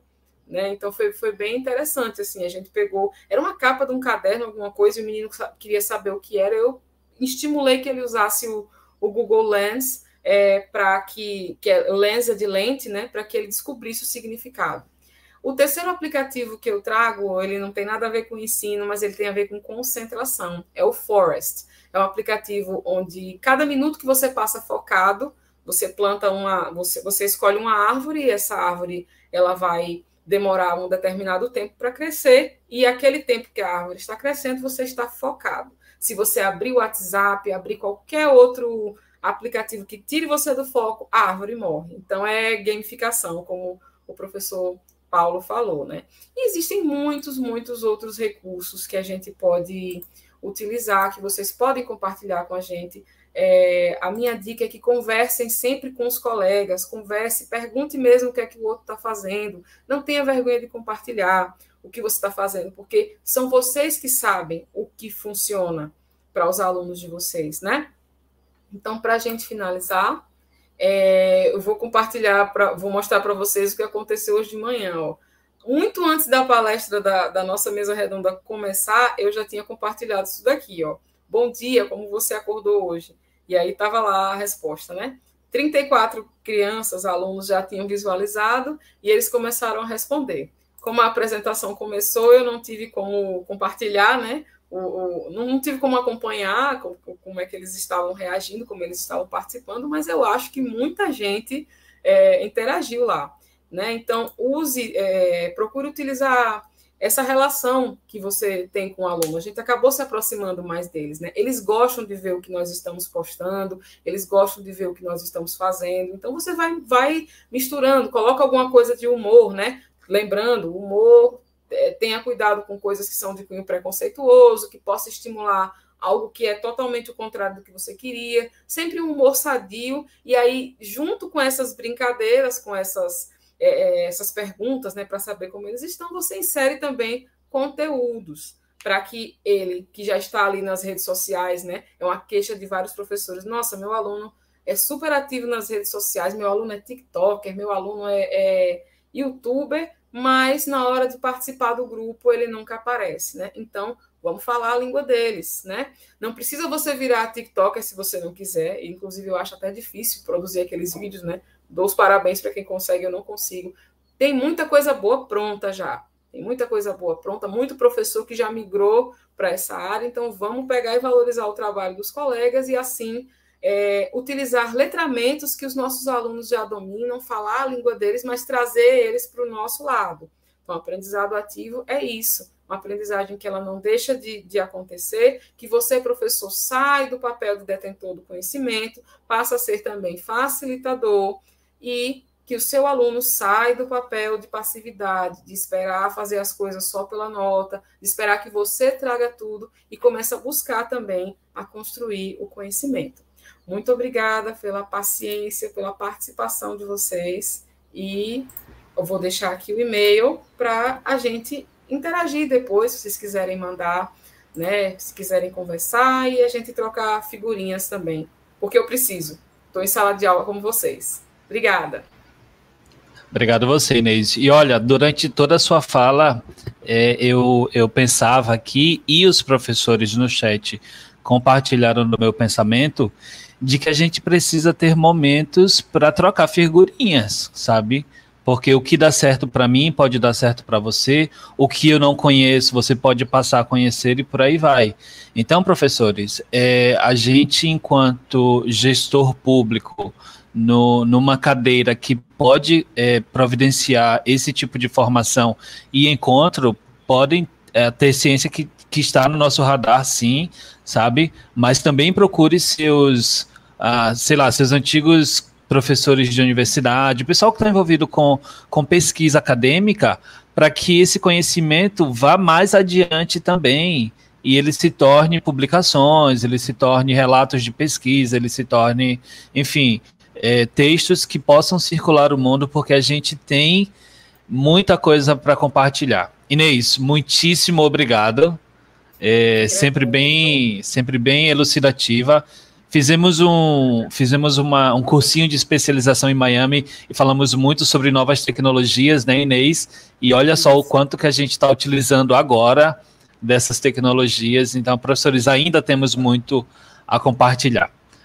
Eu vou chamar o professor Jefferson agora. Inês volta daqui a pouco para um debate. Eu vou apresentar o professor Jefferson, o professor Jefferson do Carmo, ele é doutorando e mestre em educação pelo programa de pós-graduação em educação, PPGD da UFES, tendo sido bolsista CAPES. Ele é graduado em letras em inglês pela UFES, tem formação pedagógica na modalidade normal, magistério, pelo Instituto de Educação Rui Barbosa, é membro dos grupos de pesquisa Tecla, que, do professor Paulo também, e Link, uh, e atuou como professor de língua inglesa em turmas de educação infantil e ensino fundamental, anos iniciais e finais, e terá uma fala hoje cujo tema é tecnologias e letramento, um olhar acerca das metodologias ativas. Jefferson, seja muito bem-vindo. A fala está com você. Muito obrigado, Everton. É, eu agradeço a presença de, de todos e todas que estão aqui. De todas, vou colocar é, nossas colegas professoras primeiro aqui, porque eu acho que elas merecem esse, esse lugar de primeiro, esse primeiro lugar é delas, né? Então eu acho que é, são mães, são professoras, são filhas, são várias coisas ao mesmo tempo, né? Uma sobrecarga bem maior do que a nossa, né? A gente tem um privilégio é, é, que foi dado a gente socialmente de e que a gente tem que tentar quebrar, né? De que as divisões de trabalho sejam menos cruéis, né? Para as mulheres. Então eu eu começo com isso. É, eu vou compartilhar aqui a minha tela. Eu gostaria de agradecer primeiramente a Everton pelo pelo convite, pelo diálogo que a gente tem estabelecido ao longo do tempo, é, ao professor Paulo, né? Foi meu professor da graduação, né? Foi meu orientador tem sido meu orientador nas várias etapas. É, agradeço a Inês. Né? Inês, é uma honra para mim é, participar de uma mesa com você. É uma professora muito criativa, muito responsável. Né? Eu acho, assim, sua trajetória inspiradora. É, vamos começar aqui. Eu vou compartilhar minha tela. Everton, me dá um toque. Não, estou vendo aqui pelo YouTube. Dou sim, estou aqui. Pronto. Pronto, tá lá. Coloca em tela cheia, pronto. Tudo certinho. Pronto. Então, é, o título da minha fala aqui, né? Tecnologias e letramentos, um olhar acerca das metodologias ativas. Eu sou Jefferson, é, tenho uma, uma passagem por várias é, etapas da, da educação básica. É, atualmente, é, a minha atuação principal é no ensino superior, né, é, como professor substituto, né, não sou professor efetivo é, da UFS. É, e durante essa, na preparação dessa fala daqui, né, dessa conversa, eu fiquei pensando muito sobre é, frases que sempre me é, me tiram do lugar, né? É, a gente desde a filosofia tem, né? conhece-te a ti mesmo, né? Sócrates lá, é, depois a gente tem nos estudos de letramentos né, o ler se lendo, né, essa noção da leitura que você faz para si. Né, a gente volta lá em Shakespeare e a gente pensa no, no ser ou não ser, eis a questão. Né, e é aquela imagem que a gente tem clássica né, de, é, da, de uma caveira e da pessoa olhando aquilo e aquilo sendo como uma representação também de algo da vida. É, então, acho que esse é o exercício mais difícil que a gente tem na vida, né? o olhar para si. É, e esse momento aqui eu entendo como esse momento de olhar para si. Né? O, eu estou olhando para, para Jefferson, para Jeff. Eu acredito que o professor Paulo está tendo esse movimento, o professor Inês, o professor Everton e todas as pessoas que estão aqui. É, então, antes de começar, eu já digo que o meu lugar não é o lugar de receita, não é o lugar de, de, de ensinar, é o lugar de aprender, né? esse aprender que é junto. É, por que, que eu escolhi pensar em tecnologias e letramentos né, para tratar desse tema de hoje? Porque eu acredito que quando a gente pensa em letramentos hoje em dia, a gente pensa principalmente numa prática social né, uma prática social de construção de sentidos, né, que aí permeia tanto a questão mais técnica de manuseio das, das tecnologias diversas, né, e eu pensei em tecnologias também, porque eu acredito que esse é um ponto forte que a gente sempre tem que se questionar. É, e seguindo aqui, eu trago algumas representações né, sobre tecnologias. Eu sou é, apaixonado por desenho animado, né? E eu tenho percebido ao longo dos anos o quanto minha noção sobre tecnologias né, é, foi construída, minhas noções, na verdade, foram construídas e têm sido construídas a partir desses é, produtos é, sociais, né, que são os desenhos animados. Então, aqui tem uma, uma representação interessante né, sobre os Jetsons, são é, personagens lá dos anos 60, não é? Uma vibe bem futurista. E a gente tem aqui algumas apresentações tentando linkar o que a gente tem hoje com o que a gente via né, nos Jetsons. É, como home office, né, que eu acho que é uma dor de cabeça e uma felicidade ao mesmo tempo para algumas pessoas. É, eu confesso que é um desafio muito grande. Vocês ouviram o som aqui né, de, um, de um galo, de uma obra. É, eu confesso que tem sido minha dor de cabeça isso. É, as aulas online, né, que a gente tem tido todo esse é, desembaraço entre a educação à distância, a aula remota, a aula online, o que seria isso, né, a telemedicina, aqui as videochamadas, né, eu acho que é uma coisa bem, é, uma das melhores coisas que eu tenho pensado são essas videochamadas, principalmente pelas questões dos amigos, né, a gente se faz quando a gente, e se refaz quando a gente tem contato com esses amigos, né, e os alunos também, eu tenho dado algumas aulas particulares, e tem sido um, um, um relato dos meus alunos, né? É, teacher, eu não, eu sou professor de inglês, né? é, eu não é, conheço os meus colegas, né? Ela está terminando o ensino médio e ela disse que está no, no, segundo ano, vai para o terceiro, ela disse, eu não conheço minha turma. É, e eu disse assim, caramba, minha vivência de ensino médio foi tão forte, né, no ensino magistério, e eu imagino esse momento de transição para muitos, né, do do ensino é, médio para a educação superior, né? e acontecendo dessa forma tão diferenciada. É, eu lembro, é, eu estou com alunos do primeiro período também, né, na graduação, e eles me falam disso. Professor, eu saí de um ensino médio remoto e estou entrando no ensino superior remoto. Né? E são alunos que eu tenho muito é, zelo assim nessa questão, né, dessa de entender o lugar que eles estão vivendo. É, e, é, mas, por incrível que pareça, são os, um dos, da, uma das turmas mais motivadas, né? porque eu acho que é, eu, eu tenho uma característica, algumas pessoas me relatam isso, não sou eu que estou dizendo, né? que é a característica do notar. Né? Eu acho que o professor que nota é o professor que começa a ganhar muita coisa né? Porque acho que não tem tecnologia, não tem é, metodologia ativa que supra aquela metodologia de ouvir, né? De você mostrar que está atento à, àquela pessoa que está ali.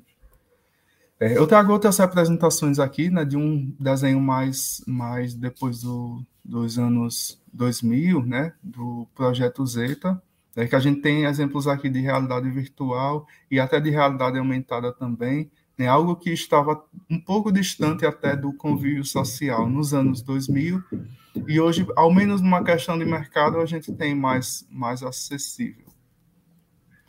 É, nós temos Scooby-Doo aqui, né, com essa, a máquina do mistério, que é bem, é, eu acho que simboliza essa, é um retrato de uma, das, tecno, das tecnologias eletrônicas, né, em boom lá nos anos 70 e 80, né? E mostra como também a gente construiu visões sobre essas tecnologias e como elas chegaram, né? Elas chegaram de outras formas para a gente.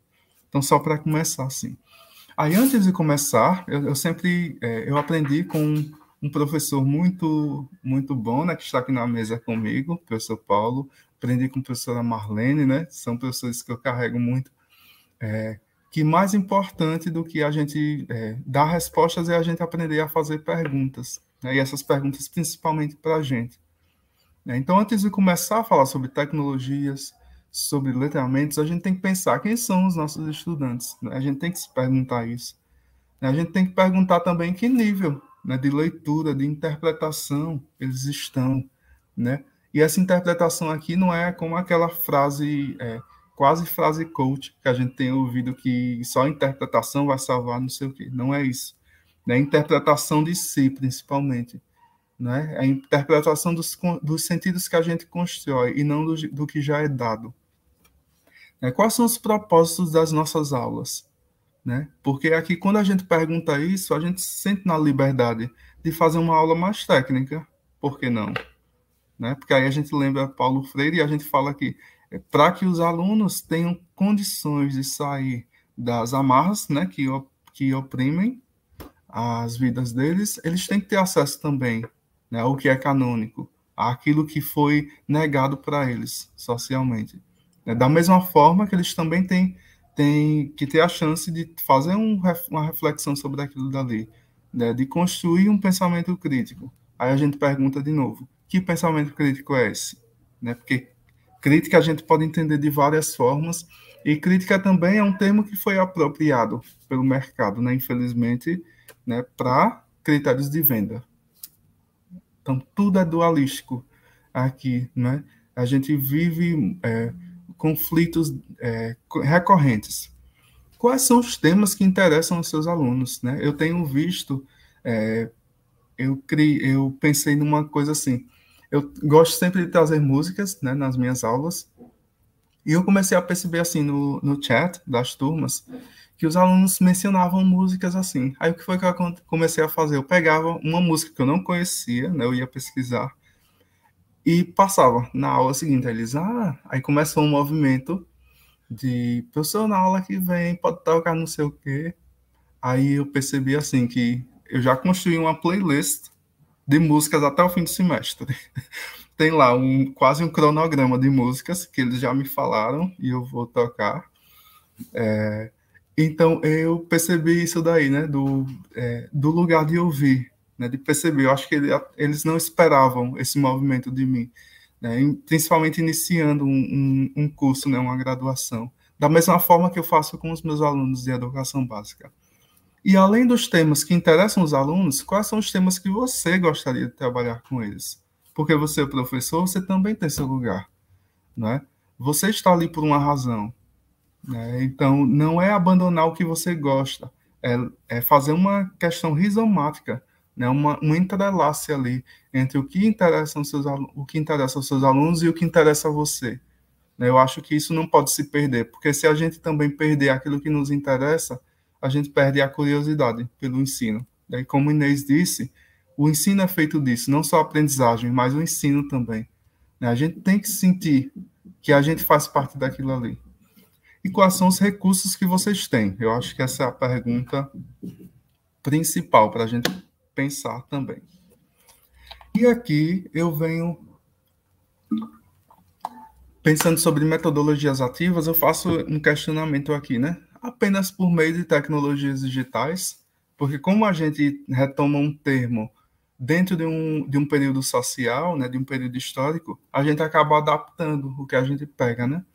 E agora, como tecnologias digitais são recursos que estão em alta, é, em alta, principalmente aqui, eu estou falando por conta do acesso que a gente tem a eles, e não por conta de, de oferta né, des, desses recursos.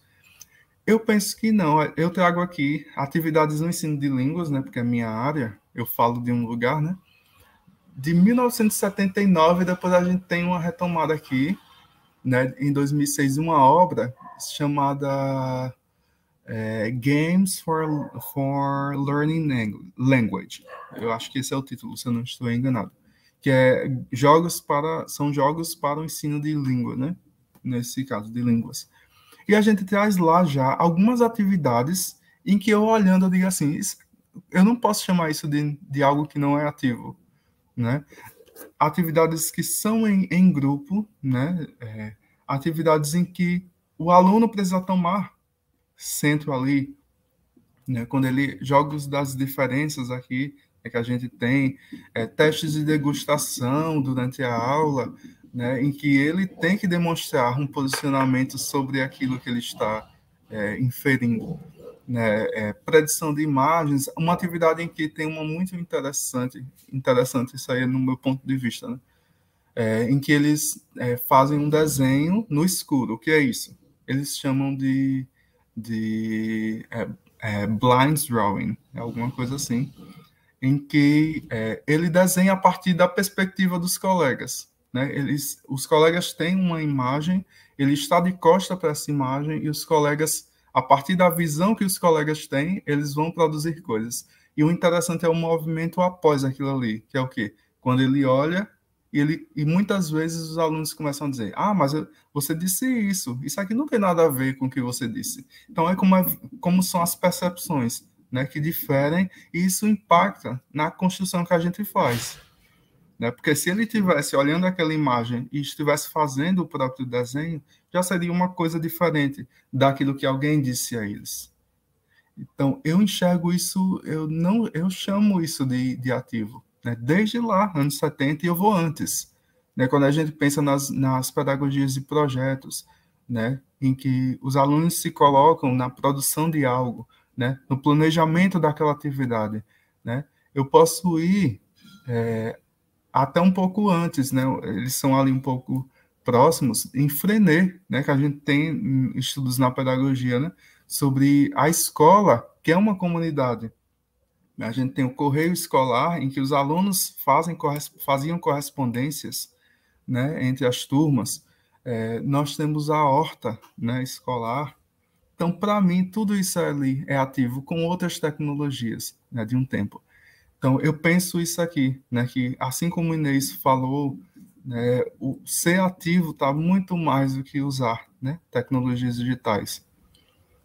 É, porque aqui eu trago alguns exemplos do meu lugar né, de, de fala também, né, como a gente tem sempre essa, essa intenção de ativar, né, eu chamo aqui ativar os alunos, né, ativar como envolver, né, como a gente tem os, as atividades para quebrar gelo, para aquecer né, ali, é sempre nessa intenção.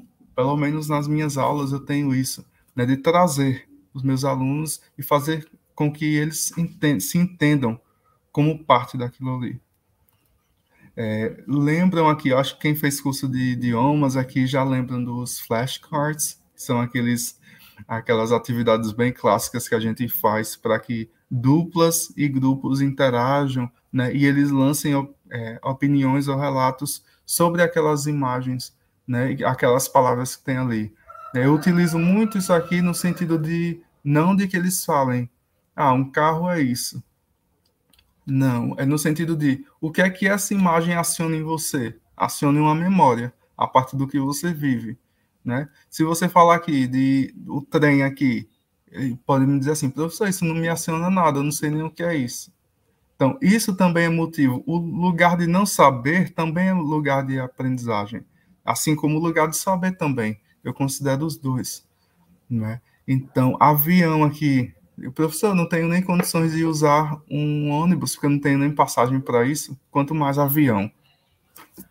Então, você está trazendo a realidade ali também, do seu aluno. Né? Não é só você aprender um vocabulário. Isso serve, gente, para qualquer área. Né? E seguindo aqui, né, porque eu estou um pouco com, sem a noção de, de tempo. É, nós temos muitas tecnologias ao longo do tempo né, utilizadas é, justamente com essa intenção né, de, de trazer interesse. Só que aí, ao mesmo tempo, o interesse fica muito subjetivo. Né? Eu, é, não é toda música, não é toda aula com música, não é toda aula com, com canto, não é toda aula com desenho que vai chamar a atenção de todos os alunos. Eu acho muito difícil essa atenção de todos os alunos. Eu estava é, essa semana dando uma aula e eu não planejei assim, é, não pensei. Eu, o que eu planejei como um warm-up, como um aquecimento da aula, tomou uma hora da minha aula. Porque eu não pensava que aquilo dali ia surtir o efeito que surtiu, que, que eu tive ali. Né? Eu pensei, eu levei um, é um romance, uma, um romance, é uma peça de Shakespeare chamada Sonho de uma Noite de Verão, né? Eu, eu ia tratar sobre amor na aula. E eu levei ali como um warm-up, né? É, o nome em inglês, para quem quiser, é Midsummer Night's Dream, né? Sonho de uma Noite de Verão. É, e ele fala justamente sobre uma poção que você que você uma poção que você é, toma e se apaixona pela primeira pessoa que, que vê lá. Pronto, a partir disso daí, que eu só li um ato, né? Um dos alunos que nunca falou na minha aula pediu a palavra assim, né? Ele colocou uma coisa no chat, né? Assim, é, clássico, né? Ele botou uma explicação lá sobre o que era um clássico. Aí eu li, eu digo, é, realmente. Aí eu falei sobre a diferença entre clássico e canônico. Aí ele, professor, pronto, ele trouxe várias referências. Ele passou 40 minutos explicando uma, uma questão que foi um ponto apenas daquele, daquele romance ali. E eu pensei assim, gente, eu não esperava nisso. Né? Eu, ele não abria nem a, o microfone para falar na aula, era muito difícil. E depois da aula, a gente, ele pediu para conversar comigo. Ele me falou o seguinte: professor, é, eu não iria falar, assim como eu não falo em muitas aulas, quando se perde ali no, no chat as minhas falas. Mas o senhor parou e comentou o que eu, o que eu coloquei e, é, e mostrou curiosidade. Aí eu digo, sério, eu não percebi isso daí. Aí ele é, o senhor mostrou curiosidade para o que eu falei. Então, eu poderia parar ali, mas a sua curiosidade me fez ter vontade de explicar o que, o que, eu, o que eu queria dizer. Aí eu fiquei surpreso, assim. é, eu sei que isso não é nada demais, assim, não é nada é, extraordinário, mas eu, é, eu percebi que talvez o movimento que a gente tenha que fazer é perceber justamente isso. Será que a gente não está notando né, os nossos alunos em sala? É, eu acho que esse é o principal motivo. Assim como quando a gente nota, eles não notam a gente. Isso também acontece. Né? Eu não estou dizendo que vai ser um passo de mágica, mas eu estou dizendo que às vezes é um né, movimento na sala, que é significativo, né? O, o passo de formiga, eu acho que é o principal, daí que a gente pode pegar. Então aqui a gente tem vários, várias atividades, né, várias tecnologias ao longo do tempo, né, que são retomadas, né, também. Mas algumas vezes essas tecnologias existem aqui e outras vezes a gente só tem algumas tecnologias que são mais é, é, ali do critério físico mesmo, né? Como os materiais de papelaria, os livros impressos. É, e por meio desses usos aqui, a gente também pode fazer muita coisa. Eu vou contar aqui uma experiência que eu, que eu tive com a produção de. O professor Paulo está aqui também, né? É, com a produção de, de manchetes. A gente tinha, como o professor Paulo falou, né? A gente tem receio de levar né, materiais que não sejam baixados. É, e no momento que eu fiz isso daí, é, a gente levou é, manchetes e, nós pedimos que esses alunos refizessem, né, aquelas manchetes ali. É, e quando eles terminaram de fazer, a gente perguntou assim, certo, você se colocou ali, você acha que aquela manchete, por você ter reeditado, se tornou falsa? É, aí eles, não. Aí a gente, por quê? Aí eles question, é, refletiram lá, né? E eu disse, o que é que você entende por falso?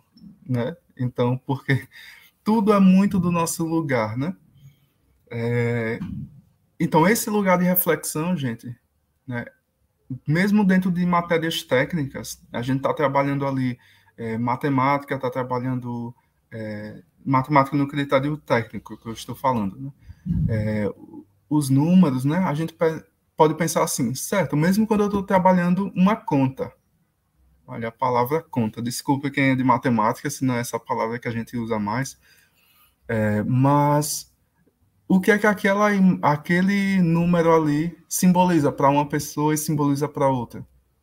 Né? Mesmo quando você está trabalhando algo que é mais técnico, você pode trazer a reflexão. Só o refletir já é algo ativo. Né?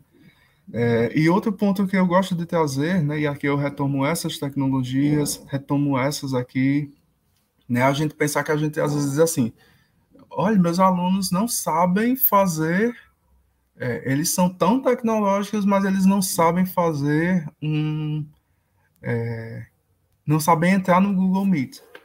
Eu digo assim, gente, mas o, o é, quando a gente pensa numa era de convergência, né, numa era colaborativa, isso daí já é algo próximo. A gente entende que assim, o não saber não é um problema, né? Porque parece que o que a gente já toma é que a colaboração é o principal ali.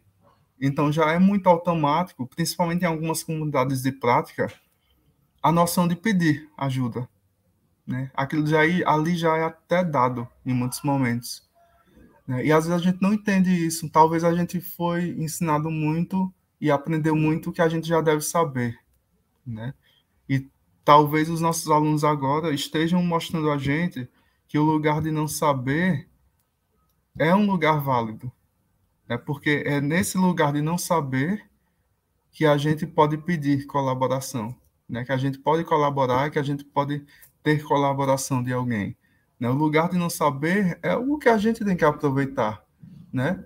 O que seria do professor se ele não tivesse as perguntas das quais eles não sabem as respostas? Né? Perguntas que a gente já sabe a resposta, né? A professora Marlene fala isso maravilhosamente bem, professor Menezes de Souza, trazendo um pouco de teoria, é, em que a gente é acostumado muito a perguntar aquilo que a gente já sabe, né? E o que a gente não sabe. Eu acho que esse é um ponto, é, hum, vou usar como expressão da gente, um ponto massa de pegar. É, e outra coisa em relação às nossas tecnologias é uma outra, um outro ponto. É, a gente não faz educação é, se distanciando né, daquilo que a gente faz, mas ao mesmo tempo a gente tem que tomar cuidado com o juízo de valor. Né? A gente não usa uma tecnologia porque ela é legal, né, porque ela é de mercado, porque ela está em alta, porque é isso que os alunos querem. Não é só isso. A gente usa tecnologias, sejam digitais, sejam analógicas, sejam tecnologias impressas, porque elas, na sua hibridização, nos possibilitam olhar, olhares diversos. Eu acho que esse tem que ser o ponto que a gente pega aqui. Então, tem aqui alguns, algumas tecnologias, e eu, por que, que eu trouxe isso aqui? Porque eu lembro quando eu fazia terceiro ano de magistério, minha professora de didática trouxe um mimeógrafo, que era algo que eu via quando eu era ensino fundamental, né? Eu era aluno de ensino fundamental menor, dos anos iniciais, é, e aquilo me suscitava tanta curiosidade, até o cheiro, né, da, da folha. Até hoje eu tenho memória quando eu sinto cheiro de álcool, e a gente é o que mais sente agora, né, eu acho. É, eu tenho memórias daquilo ali. É a primeira coisa que veio quando a gente começou a usar álcool com mais frequência, frequência foi isso. Eu senti o cheiro de álcool e eu, e eu lembrei do mimeógrafo. Né? Quando a professora saía, a gente voltava, chega ficava tonto, né? Com aquele cheiro de álcool. E, é... e aí, é, eu lembro disso aqui. Talvez os jogos digitais que eu mostro aqui, né? Agora, alguns digitais, né? Outros nem tanto, né? Talvez esses, porque já estão mais dados para os nossos alunos, não suscitem tanto, tanta curiosidade quanto esses aqui né, os jogos de mesa, de tabuleiro, né, de memória, né? Assim como também você pode levar isso aqui para eles, esses jogos de tabuleiro e de mesa, e eles dizem, professor, isso daí você já perdeu o bonde. Né? Mas para alguns alunos ali não. Então a ideia aqui é que a gente mescle, a gente pegue tecnologias que estão disponíveis ainda, que a gente pode usar, é, mas que não estão tão em alta. Usamos materiais que são acessíveis de papelaria, Usamos jogos de mesa se esses estão ali, por que não usar se eles estão? É, a gente pode utilizar os jogos digitais também, mas não apenas como, olha, esse jogo aqui você vai aprend aprender essa gramática. Não, veja a lógica do jogo. Talvez às vezes a, a lógica do jogo é a que você tem que tomar. Que ali mesmo dentro daquela lógica de um jogo digital, você tem relações sociais, né? Você pega um Street Fight, e você vê ali que é repleto de preconceitos ali, né? De atitudes que não é, estão de acordo com uma lógica de cidadania que a gente pensa. Né? Aquilo é motivo de você pegar. E não só numa aula de sociologia, numa aula de história, numa aula de filosofia, numa aula de língua, numa aula de português, numa aula de ciências, porque as relações sociais envolvem tudo. Né? Então, quando a gente pensa em letramento, letramento como prática social, a gente pensa na educação como um todo. Porque se a gente lê em tudo que a gente faz, a gente lê em matemática, a gente lê em português, se a gente faz tudo isso, a gente faz práticas sociais. Se a gente faz prática social, interpretações ali são envolvidas. Então, letramentos existem em tudo. A gente acaba focando nas aulas de, de línguas por uma questão acadêmica, mas a interpretação existe em tudo. Então, se você existe, se existe interpretação em tudo, existem letramentos em tudo também. E aqui já para chegar próximo do meu do fim da minha fala, né, eu vou eu fiz algo bem mais curto, né? Eu trago aqui algumas referências né? Eu trabalhei trabalho muito com, em parceria com o professor Paulo, né? ele está aqui, não é à toa que a gente é, interage tanto. A gente trabalha com a ideia de memes em aulas de língua inglesa, mas que vocês pegando lá, vocês conseguem entender ah, os usos daqueles memes, como em outras áreas também. Né? A gente trabalha com ideia de, de fake news, notícias falsas, né? em, é, em aulas de língua inglesa, em aulas de língua, e como eu já falei, se a gente fala em língua, a gente fala em interpretação, a gente fala em educação. Né? É, eu tenho aqui minha dissertação também, que foi defendida, já estou no doutorado, mas é, tem pouco tempo né, de minha defesa de, de mestrado. Eu trabalhei com práticas de letramentos digitais, e esses letramentos digitais aqui, não apenas como, ah, eu sei mexer nisso, eu sei mexer naquilo. Vou usar um termo bem sergipano, né, mexer. Não, não é só como isso. Prática social, práticas de letramento digitais como reflexões sobre as várias tecnologias que a gente interage, com as quais a gente interage. Né? Digitais aqui estão mais como um termo é, clássico né, da, da área, mas assim também como um termo que significa hoje pensar as várias tecnologias, né?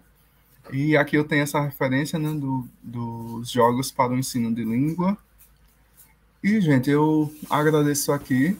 Né, muito obrigado pela atenção, pela escuta de, de cada um que está aqui. É, aqui está o meu estão os meus contatos, né?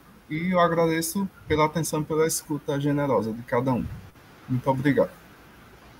Nós que agradecemos, Jefferson. Já trouxe todo mundo de volta aqui para a gente fazer um esquenta para o debate. Depois eu vou disponibilizar os endereços de vocês, tá? É, na própria formação, ah, desculpa, na própria plataforma onde está disponível a nossa formação, também irão sugestões de textos dos professores que palestraram aqui para nós hoje, tá? Vou pedir, eles me enviam na segunda-feira, eu disponibilizo lá. É, agradecer bastante vocês. Não teve nenhuma pergunta específica no chat né?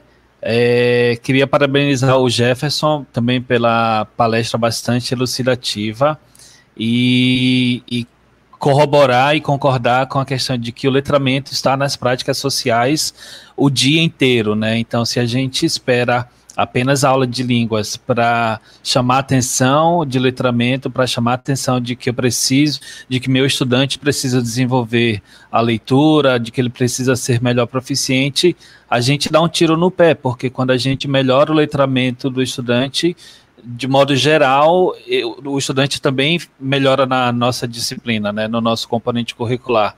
Então, é uma prática diária e as tecnologias, elas permitem, sim, de fato, com que esse letramento é, seja mais amplo, né, ele seja mais acessível para aqueles que têm a tecnologia digital, obviamente, né, aqui eu estou falando de computadores, celulares, videogame. Jefferson, Paulo e Inês, vocês sabem, o quanto a gente aprende jogando videogame, né? Eu adoro RPG e, poxa, o aprendizado do, de inglês, para começar, né?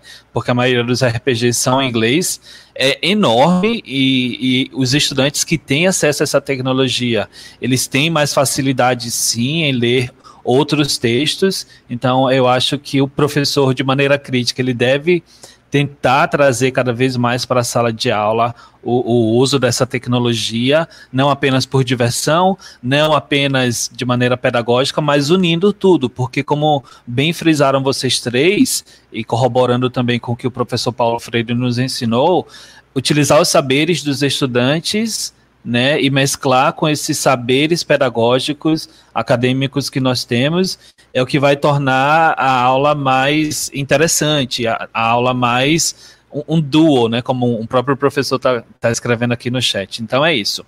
É, como não tem perguntas, eu queria que vocês fizessem alguma consideração para que a gente começasse a encerrar essa mesa aos pouquinhos, tá? Eu vou pedir para o São Paulo, que foi o primeiro é, conferencista, que, que fizesse suas considerações, então. É, eu só quero agradecer, né? Eu reencontrei, eu estava olhando aqui o chat, agradecer os comentários, as pessoas foram é, comentando, seja concordando, discordando, complementando também. É, foi bom reencontrar alguns ex-alunos também aqui no chat. né, e dizer que eu estou muito orgulhoso de Inês e Jeff, como a gente o chama, Jefferson. É, eles foram meus alunos desde a graduação e é muito bom ver o quanto vocês evoluíram. Eu acho que vocês ainda não têm essa dimensão. Né? Então, eu fiquei aqui dos bastidores olhando vocês e me lembrando de quando vocês foram meus alunos lá na graduação, hoje professores, muito bem formados, né? e seguindo o seu caminho. Eu quero deixar claro que eu não discuti a, a por, por Jefferson ser meu aluno atualmente, eu não discuti a palestra com ele, né? Isso é fruto do amadurecimento e de estudo tanto de Jefferson quanto de Inês. E dizer isso que eu estou muito orgulhoso e que eu também aprendi muito com vocês hoje, né? E agradecer a Everton é, pelo convite. Para alguém, para um professor que vai fazer 40 anos no ano que vem, é, eu já posso dizer que eu sou muito satisfeito e realizado na minha profissão. Né? E, e tem um longo caminho ainda pela frente, né? A gente não aposenta tão cedo mesmo. Obrigado, gente. Inês, por favor. Ai, só, só realmente agradecer é, por todo mundo que está aqui, né? Essa manhã de sábado, a gente sabe que a nossa vida é tão atribulada, e aí vocês pararam um pouquinho para vir para cá e para escutar a gente. Agradecer ao professor Paulo, é, como eu falei na, na minha apresentação, é, foi, foi muito bom, né? Assistir novamente uma aula sua, é, assim, aprendi muito nesse, nesse, nessa nesse curto espaço assim de, de tempo aprendi bastante. É, professor Jefferson também, é, que é um pesquisador incrível, é, que eu ainda não conheci, acho que pessoalmente, mas que acompanho o trabalho dele e, tem, tem, trabalhado, é, publicado bastante com o professor Paulo, é, coisas muito relevantes, e eu gostei de uma, uma coisa da, da fala de, de Jefferson, que ele fala sobre é, perceber o aluno, né? enxergar o aluno. É, eu, eu, relembro dos tempos do, do, dos cursinhos de inglês que a gente fazia aqueles treinamentos, né? onde a gente tinha aquelas respostas muito mecânicas, né? Pergunta para a criança, é, como é que você está hoje, né? How are you? E aí a criança dá uma resposta do tipo, ah, eu tô triste, alguém morreu, e aí você já passa para a próxima criança, como é que você está? Me lembrei na hora, assim, de de perceber o outro, né? de sair dessa. De, de, a gente tem objetivos a cumprir, tem tempos, tem metas, se fala muito em metas, né? mas perceber seu aluno, observar quem é que está na sua frente, é, o que, que ele traz também. Gostei quando o professor Jefferson falou sobre é, a importância do lugar do, do não saber, né? É, quando a gente fazia a experiência lá do barquinho do papel, muitos alunos rasgaram e disseram: não vou fazer mais essa porcaria desse barco, eu não quero saber. E aí eu tive que convencer a fazer de novo. E eu imaginava que ia ser um fracasso, porque eu imaginava que eles já sabiam fazer isso. E isso foi um saber da minha infância. E eles não sabiam.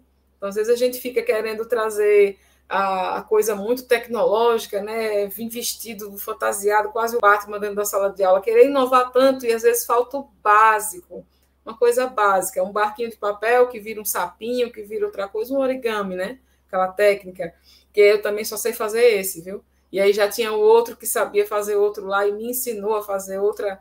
Eu não aprendi ainda, mas eu vou tentar de novo. Então, é nessa troca, é no não saber. É, a gente fala muito no que o professor tem que, que mudar no, no seu papel, mas a gente precisa também conscientizar os alunos do, do lugar ativo deles também, né? Dessa, infelizmente ou felizmente, as pessoas são diferentes, as gerações são diferentes, né? E dessa coisa de lidar com a frustração, que muitos deles não sabem, eu me refiro assim a fundamental e médio, né? Eles desistem na primeira tentativa. E como um bom jogo, a gente não. Um bom jogo não começa difícil demais, porque senão você desiste. Mas também não começa fácil demais, porque senão você não dá valor, né? E é nessa conquista que a gente vai construindo também. Também assim podem ser as nossas aulas, né? Eu gostei da história do escrever no escuro, né? Quem sabe quando a pandemia melhorar um escrever não desenhar no escuro, né? As dinâmicas que Jefferson trouxe, que não necessariamente são digitais, é aprendizado ativo, mas não é digital. E quando a gente puder ter um pouco mais de contato com os meninos, né? Eu definitivamente vou levar e vamos ver o que é que vai dar mas só agradecer. E ao professor Everton pelo convite, né, pela sensibilidade e o trabalho que ele vem desenvolvendo à frente dessa, dessa equipe tão, é, tão incrível, traz para todos nós. Obrigada. Jefferson. Oi, é, muito obrigado, pessoal, mais uma vez. Eu acho que Inês, a gente se viu duas vezes, mas foi bem rápido, por isso que, que ficou é, mas, mas a gente é, se vê. Foi um dia à noite, você estava saindo, professor Paulo, a gente estava conversando, vocês se encontraram, e outra vez, Inês dando uma, uma participação maravilhosa num curso de formação sobre o uso de tecnologias sem acesso à internet, né? Que foi sua pesquisa. Eu lembro, foi na Seduc. Isso. Só para falar que Jefferson tem uma Jefferson tem a memória. Eu falei, oi Jefferson, é, eu queria te chamar. Ele, não, a gente se conhece de 30 de maio de 1900. Ele tem uma memória fantástica, assim, tá? É então... bem assim mesmo, meu Deus. É um talento.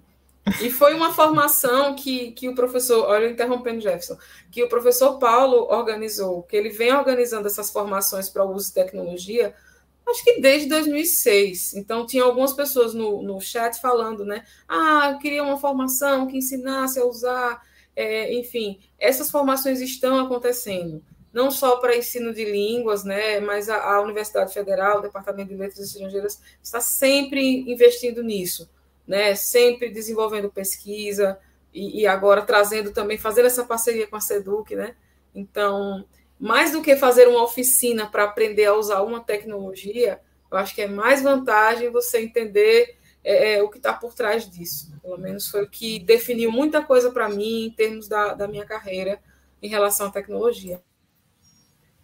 Isso, eu acho esse relato de Inês, acho muito interessante. Né? Tem um barulho aqui de obra, mas eu vou me despedindo. É, eu acho que é, é, justamente esse movimento, né? A gente aprende muito, né? Quando a gente, eu acho que essa, essas, esses momentos, né, são mais momentos de tirar a gente do lugar, né? De é, quase que como lá na filosofia, né? De suspender a gente um pouco, né? Para gente que a gente se sinta desestabilizado mesmo.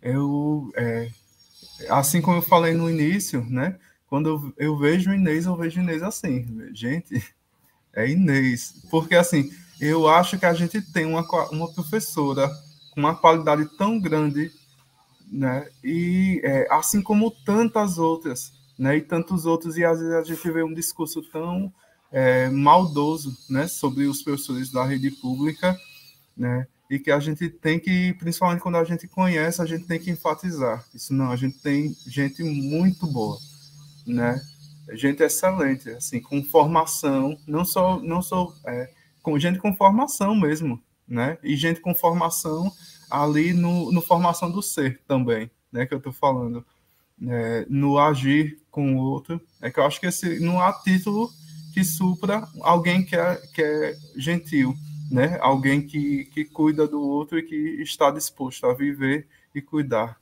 né, do outro e escutar também. Então é só isso, Everton. Mais uma vez, muito obrigado. Né? Muito obrigado a toda pessoa que comentou, né, que discordou, que é tão legal quando alguém discorda, né? Quando alguém concorda, quando quando ah, ele não me disse nada também. Então, é, não sei o que falar, né? Então, é, dialogismo, né? Tudo isso. Isso.